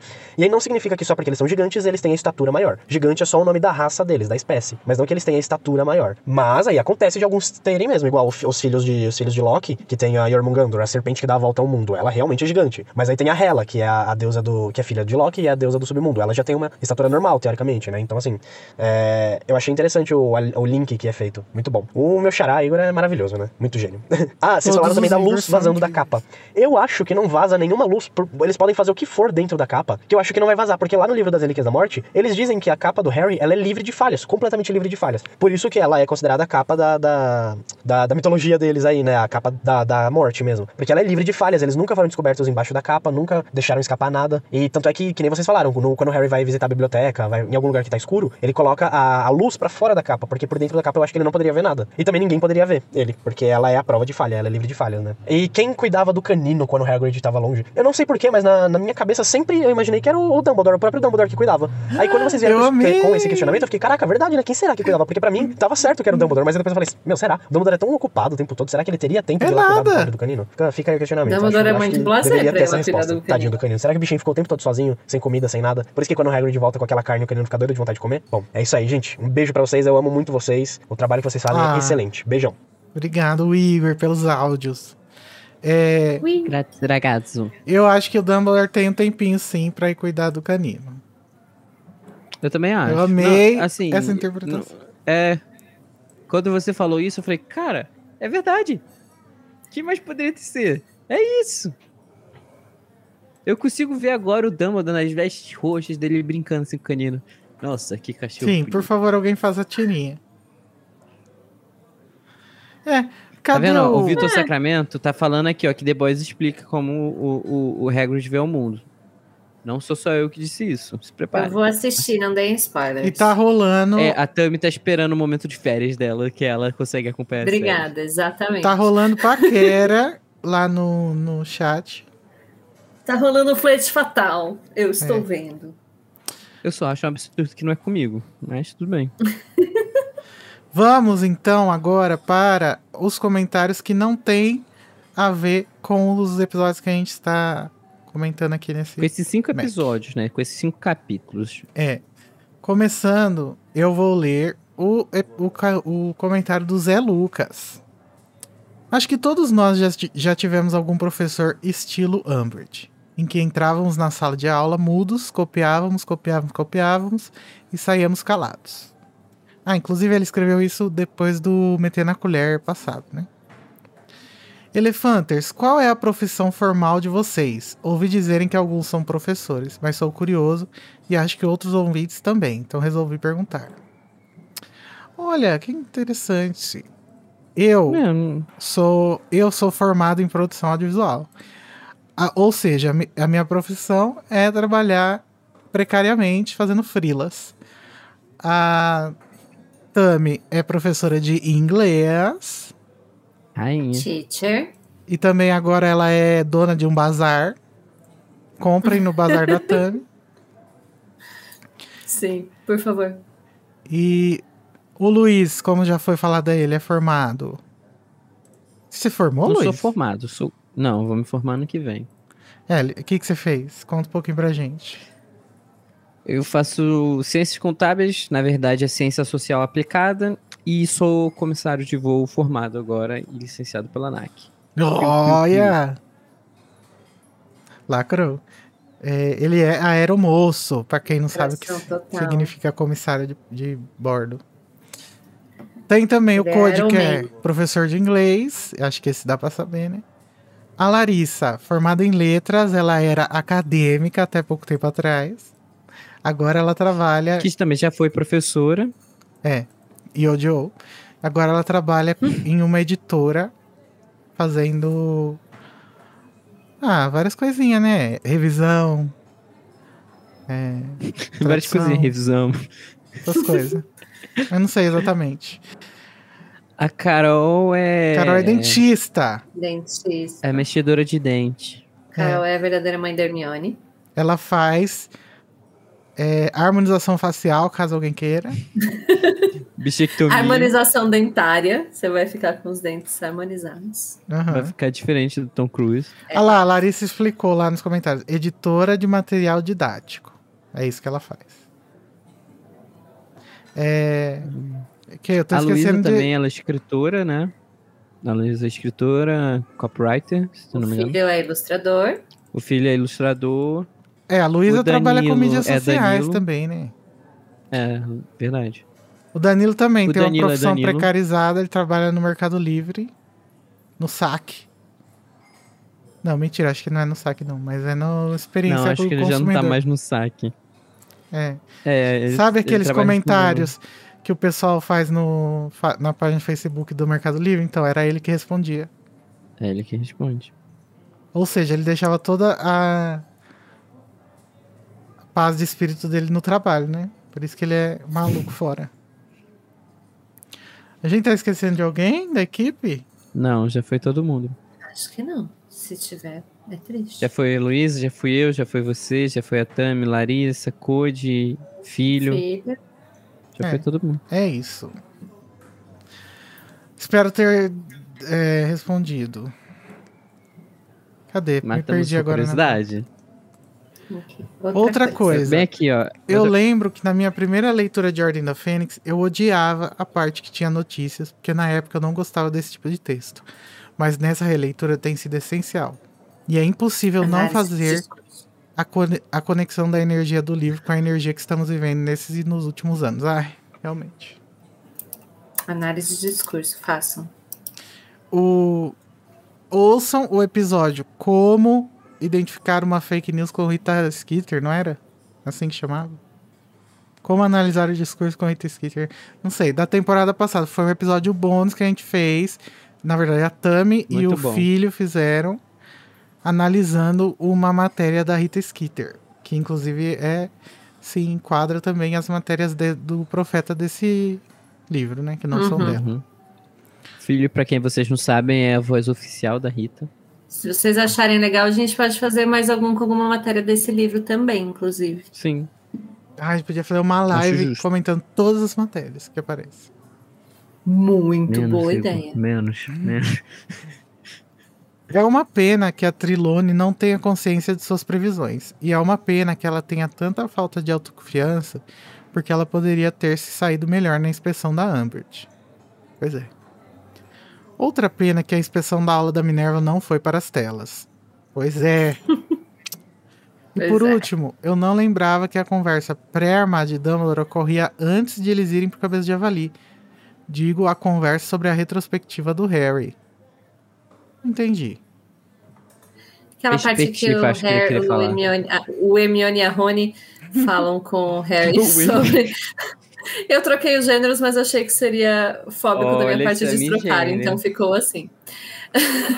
Fóbico. Enfim. Al- Algo fóbico, também não quis generalizar a fobia. Mas enfim, é que eles conversam no, no dormitório antes do de realmente se reunir com a armada, tentando convencer o Harry a, a virar professor. E eles já dão tipo um boost Ah, de autoestima, sim. assim. Aham. E aí ele mandou uma hashtag aqui. Dumbledore 2022, que é como ah, todo A mundo gente sabe, sabe o que que é, né? significa, né? A gente sabe o que significa. Nosso voto né? é secreto. Qualquer coisa que perguntaria é só porque todo mundo é- gosta muito do Luiz, que sou eu. Mas e ó, eu quero Luiz. dizer que o pessoal, o pessoal do chat, é que, que, que é o meu apelido, pra quem não sabe, na minha família, meu apelido é o nome do Luiz. Lula. Olha a coincidência. Coincidência? Acho que não. não. Próximo, então. Ai, é, sou eu de Eu novo. posso ler o próximo. Então lê, amiga. Não sabia? Agora você sabe. Agora você tá sabendo. Então agora é o comentário da Ângela Facione ou Fatione, não sei, Ângela, corrija-me. Patione. Fatione, imagino que sim. Pessoal, Não quero destacar nada específico dos, cap dos capítulos, só queria deixar meu agradecimento a todos vocês da casa do Animagos que se dedicam de coração ao podcast. Sou muito fã do trabalho de vocês e me sinto amiga de todos quando dou risada por um comentário, uma piada ou as publicidades mega criativas inventadas por vocês. Sério, amo de paixão. Tô adorando, gente, os feedbacks das comerciais que estão ótimos. Uhum. Obrigado por participarem da minha vida um pouquinho todas as semanas. Vocês me mostraram uma nova forma de olhar para o universo mágico. Um beijo em todos. Ai, eu amo esse tipo de Beijos, feedback. Eu amo um biscoito, manda mais. Hum, amamos. Eu, go- eu gostei principalmente dessa parte, que fala que a gente mostrou uma nova forma de olhar para o universo mágico. É, né, gente? Ultimamente a gente vê formas ou muito rasas, ou muito. Como fala aquela palavra? Cínicas.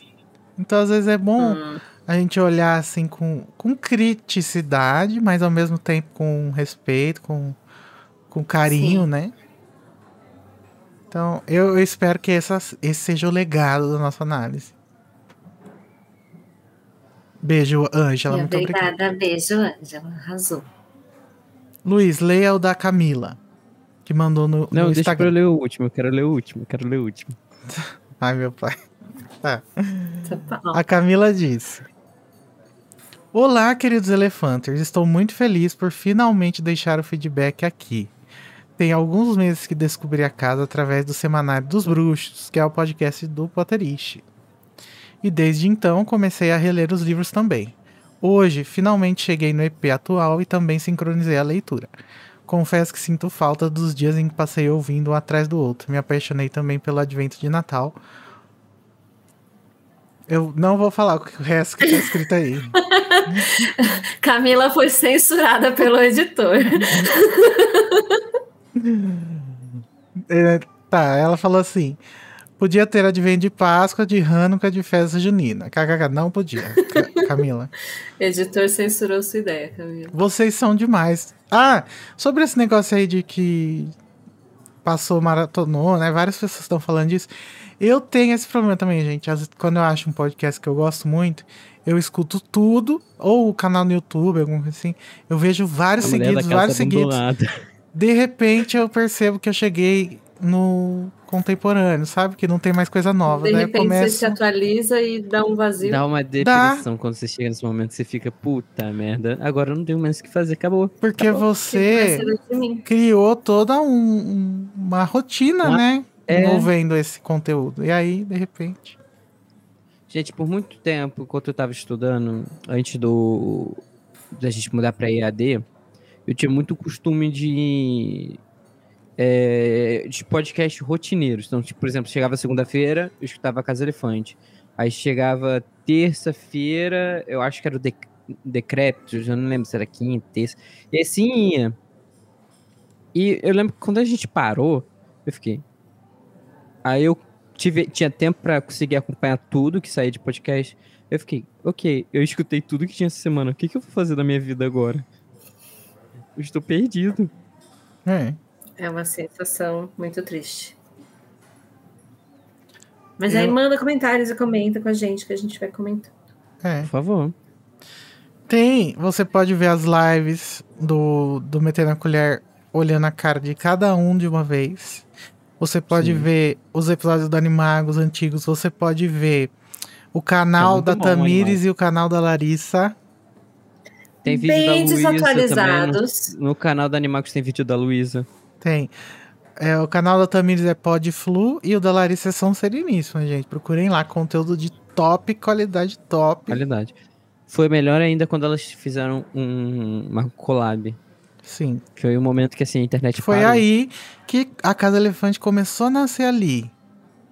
Né? Naquele, naquelas duas. Ali que veio o brotinho. Ai, que honra. Bom, ele continua. Ela, né? A Camila continuou. Vocês são demais e eu amo cada duelo de resumos e principalmente as frases de conteúdo adulto e spoilers. Por favor, nunca deixem de fazer. Tá bom, Camila, tá bom. Eu não vou Olha, deixar de fazer. dê, dê graças ao Code que ele, ele, ele tem as melhores tiradas também pra isso.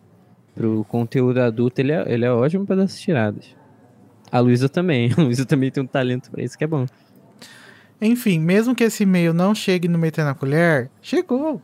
Só de saber que alguém da casa leu já me alegra demais.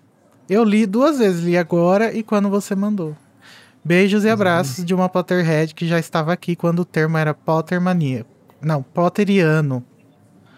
Potteriano. Nossa, realmente Potteriano. Eu, eu até falei Pottermaníaco porque eu tava achando que ia ser Pottermaníaco, mas Potteriano realmente sumiu, né? Ninguém vai falar isso. Sumiu. Eu, não- eu nunca nem vi ninguém falar poteriano. Você não tinha nascido, Luiz, ainda. e o último época, comentário Ah, do Meter na. Colher. É, 17 é a de uma pessoa especial. olha, o nome. Eu não consegui abrir o nome direitinho. Mas eu vou chamar de Einstein, porque o nome da pessoa é EMC. Então eu vou te chamar de achei Einstein agora. Depois manda seu nome, mas eu vou continuar Einstein de Machado Cardoso. É, Eu ainda estou no Cálice de Fogo. Estou acompanhando vocês com calma. Porque eu não quero ficar sem. Aí. Espero que quando chegue na, quando chegue na Ordem da Fênix, eu escute vocês falando desse comentário. haha. A gente tá falando, então daqui a, sei lá, Yay! dois meses você vai estar escutando a gente. É, quando você tá chegar nesse episódio em que a gente tá falando sobre o seu comentário, você manda um outro comentário falando. É cheguei, Olá, eu sou o Einstein.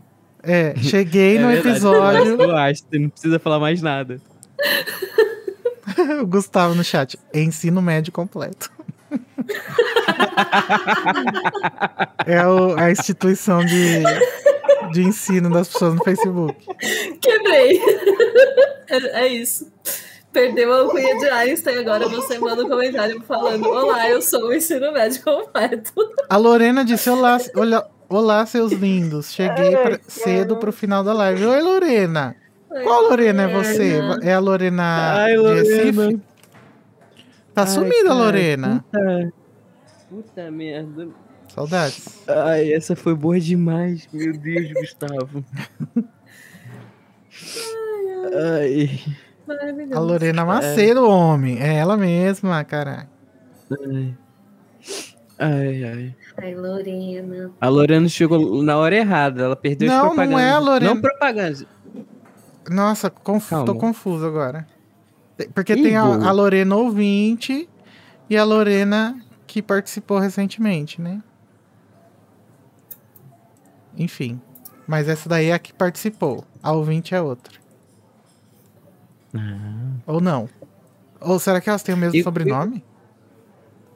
O Igor está confundindo a gente. E é sobre isso, tá tudo bem, gente. Ah, é. É. a Lorena que participou mesmo, lacrou, Lores. Amiga da Carol. E que, ó, vou falar. Ah, sim. Fala, Sim, fala. Gustavo, você nos quebrou. Quebrou nós. É sobre isso. Fala, Guito, fala, fala, fala. A Lorena, aguardem que ela volta a aparecer na Casa Elefante, esse pai, hein? Em breve. Gente, mas é isso. Olha, minha voz já tá quase acabando. Toda vez no Metendo Nuclear eu acabo assim, meio rouco. Espero que não seja a Covid. Erivan Tavares. Oi, Erivan. Chegou atrasado, amigo. Erivan, é, Chegou é amigo do atrasado, Cut? não. Ele chegou pontualmente para o final. É. Olha, é. é. Então, Bom. em algum lugar é 9 horas, então ele tá no horário. Em algum lugar é 9 e 18. Mas, gente, eu queria agradecer muito todo mundo que veio no chat. Ó, o Bremer, que Ah, tá aí como. Doce Paradoxo. Que isso, Bremer? Você tá com um canal de produzindo conteúdo? Conta um pouquinho pra gente. Cadê? Deixa eu ver se eu consigo Ingo, abrir. tem que Ai, comprar um pacote de voz completo com a Oi, com mais minutos para falar. Como assim? A sua voz, tá sem voz. Ah, de voz. entendi. Ah, Vim só dar um oi. Oi, Erivan. Desculpa, eu Erivan. expliquei a sua piada.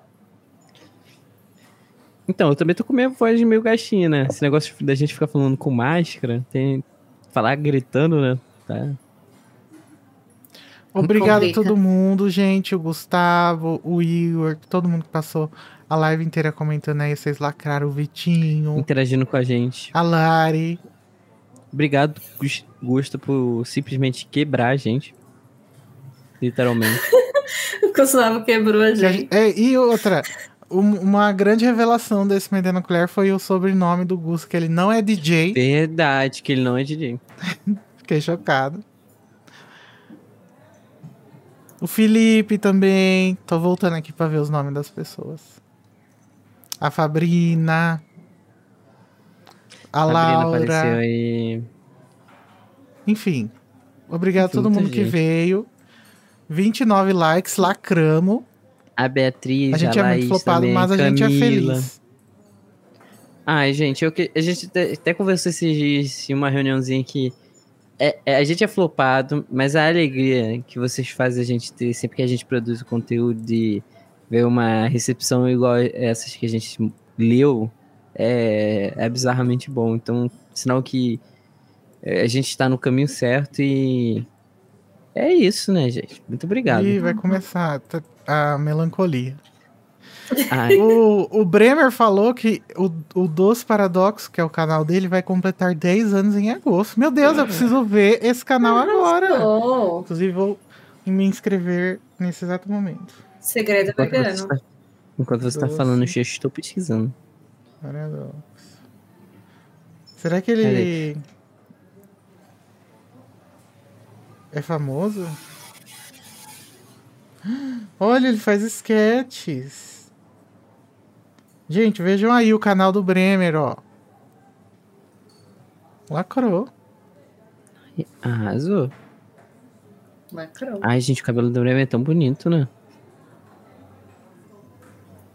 O Bremer já teve muitos looks. Já. E nenhum deles. O mundo só errado. gira por conta nossa. O, o Gustavo falou: Ah, obrigado, Gusta. Ai, Igor, vejo o canal do Bre. Eu amo. Ah, Igor, claro que você ama, né? Seu namorado. Faltou um feedback meu do episódio da Carol. Mentira, Igor. Mas é em áudio? Vocês podem Não, mas o parar. episódio da Carol foi. Flopados onde? Ah, amigo, nós somos flopados. Compara aí com outras coisas. A gente, a gente é joia rara. É. A gente é incompreendido pela CDS. ainda. A gente é. A gente vai ser contemporâneo. A gente vai ser igual um, um quadro de Van Gogh. Quando a gente morrer, as pessoas vão ver a importância que a gente teve pro mundo e vai Nossa, ter uma revolução. vai ter uma revolução comunista em, em homenagem a nossos nomes, onde cada batalhão do proletariado vai ser um Mas o batalhão em homenagem a um membro da casa. é que, mesmo a gente sendo flopado com a população geral, os nossos ouvintes, eles nos amam. Então é isso que eu gosto. Estão engajados É com a importa. gente. Eu É. adoro. Então, gente, é Arrasaram, isso. lacraram. Obrigado, Luiz. Obrigada a todo Tami. mundo, gente, por virem, Obrigado. por estarem aqui com a gente. Tami. Arrasaram, vocês são perfeitos. Fala, faz jabá do seu, do seu bazar, amiga. Se você quiser, né? Não precisa não, amigo. Tá, tá, Vai, tá confuso essa história. Enfim, Mas eu, é, eu tô com, com um bazar, gente, que eu preciso vender as minhas coisas na vida. Então, entrem na página do Instagram e vão lá e vejam se vocês querem alguma coisa. Falou Pra arroba, comprar. Tami. É, o arroba é tami ssgarcia.bazar. Curtam a página e vejam lá o que, que vocês querem, se vocês querem. Tem livros e tem várias coisinhas. E vejam lá. lacrou. Vamos esgotar o estoque da Tami. Agradecida. E você, Luiz, vai fazer o jabá do quê? Ah, gente, se vocês trabalharem em empresa aérea, me dê um emprego, por favor. Ah, se você É, trabalha numa empresa aérea, se você é dono, né? É, um emprego também, vocês não precisam. Vamos fazer um podcast aí da Azul. É, gente, vamos. vamos fazer um podcast para as pessoas pararem de ter medo disso de, de voar de avião. Aí, ó. Nossa, eu preciso desse podcast. Eu tenho medo. E então é Tudo isso, bem, gente. se semana que acontece vem. é Você morre. Semana que vem. a gente volta com o episódio O Olho da Cobra.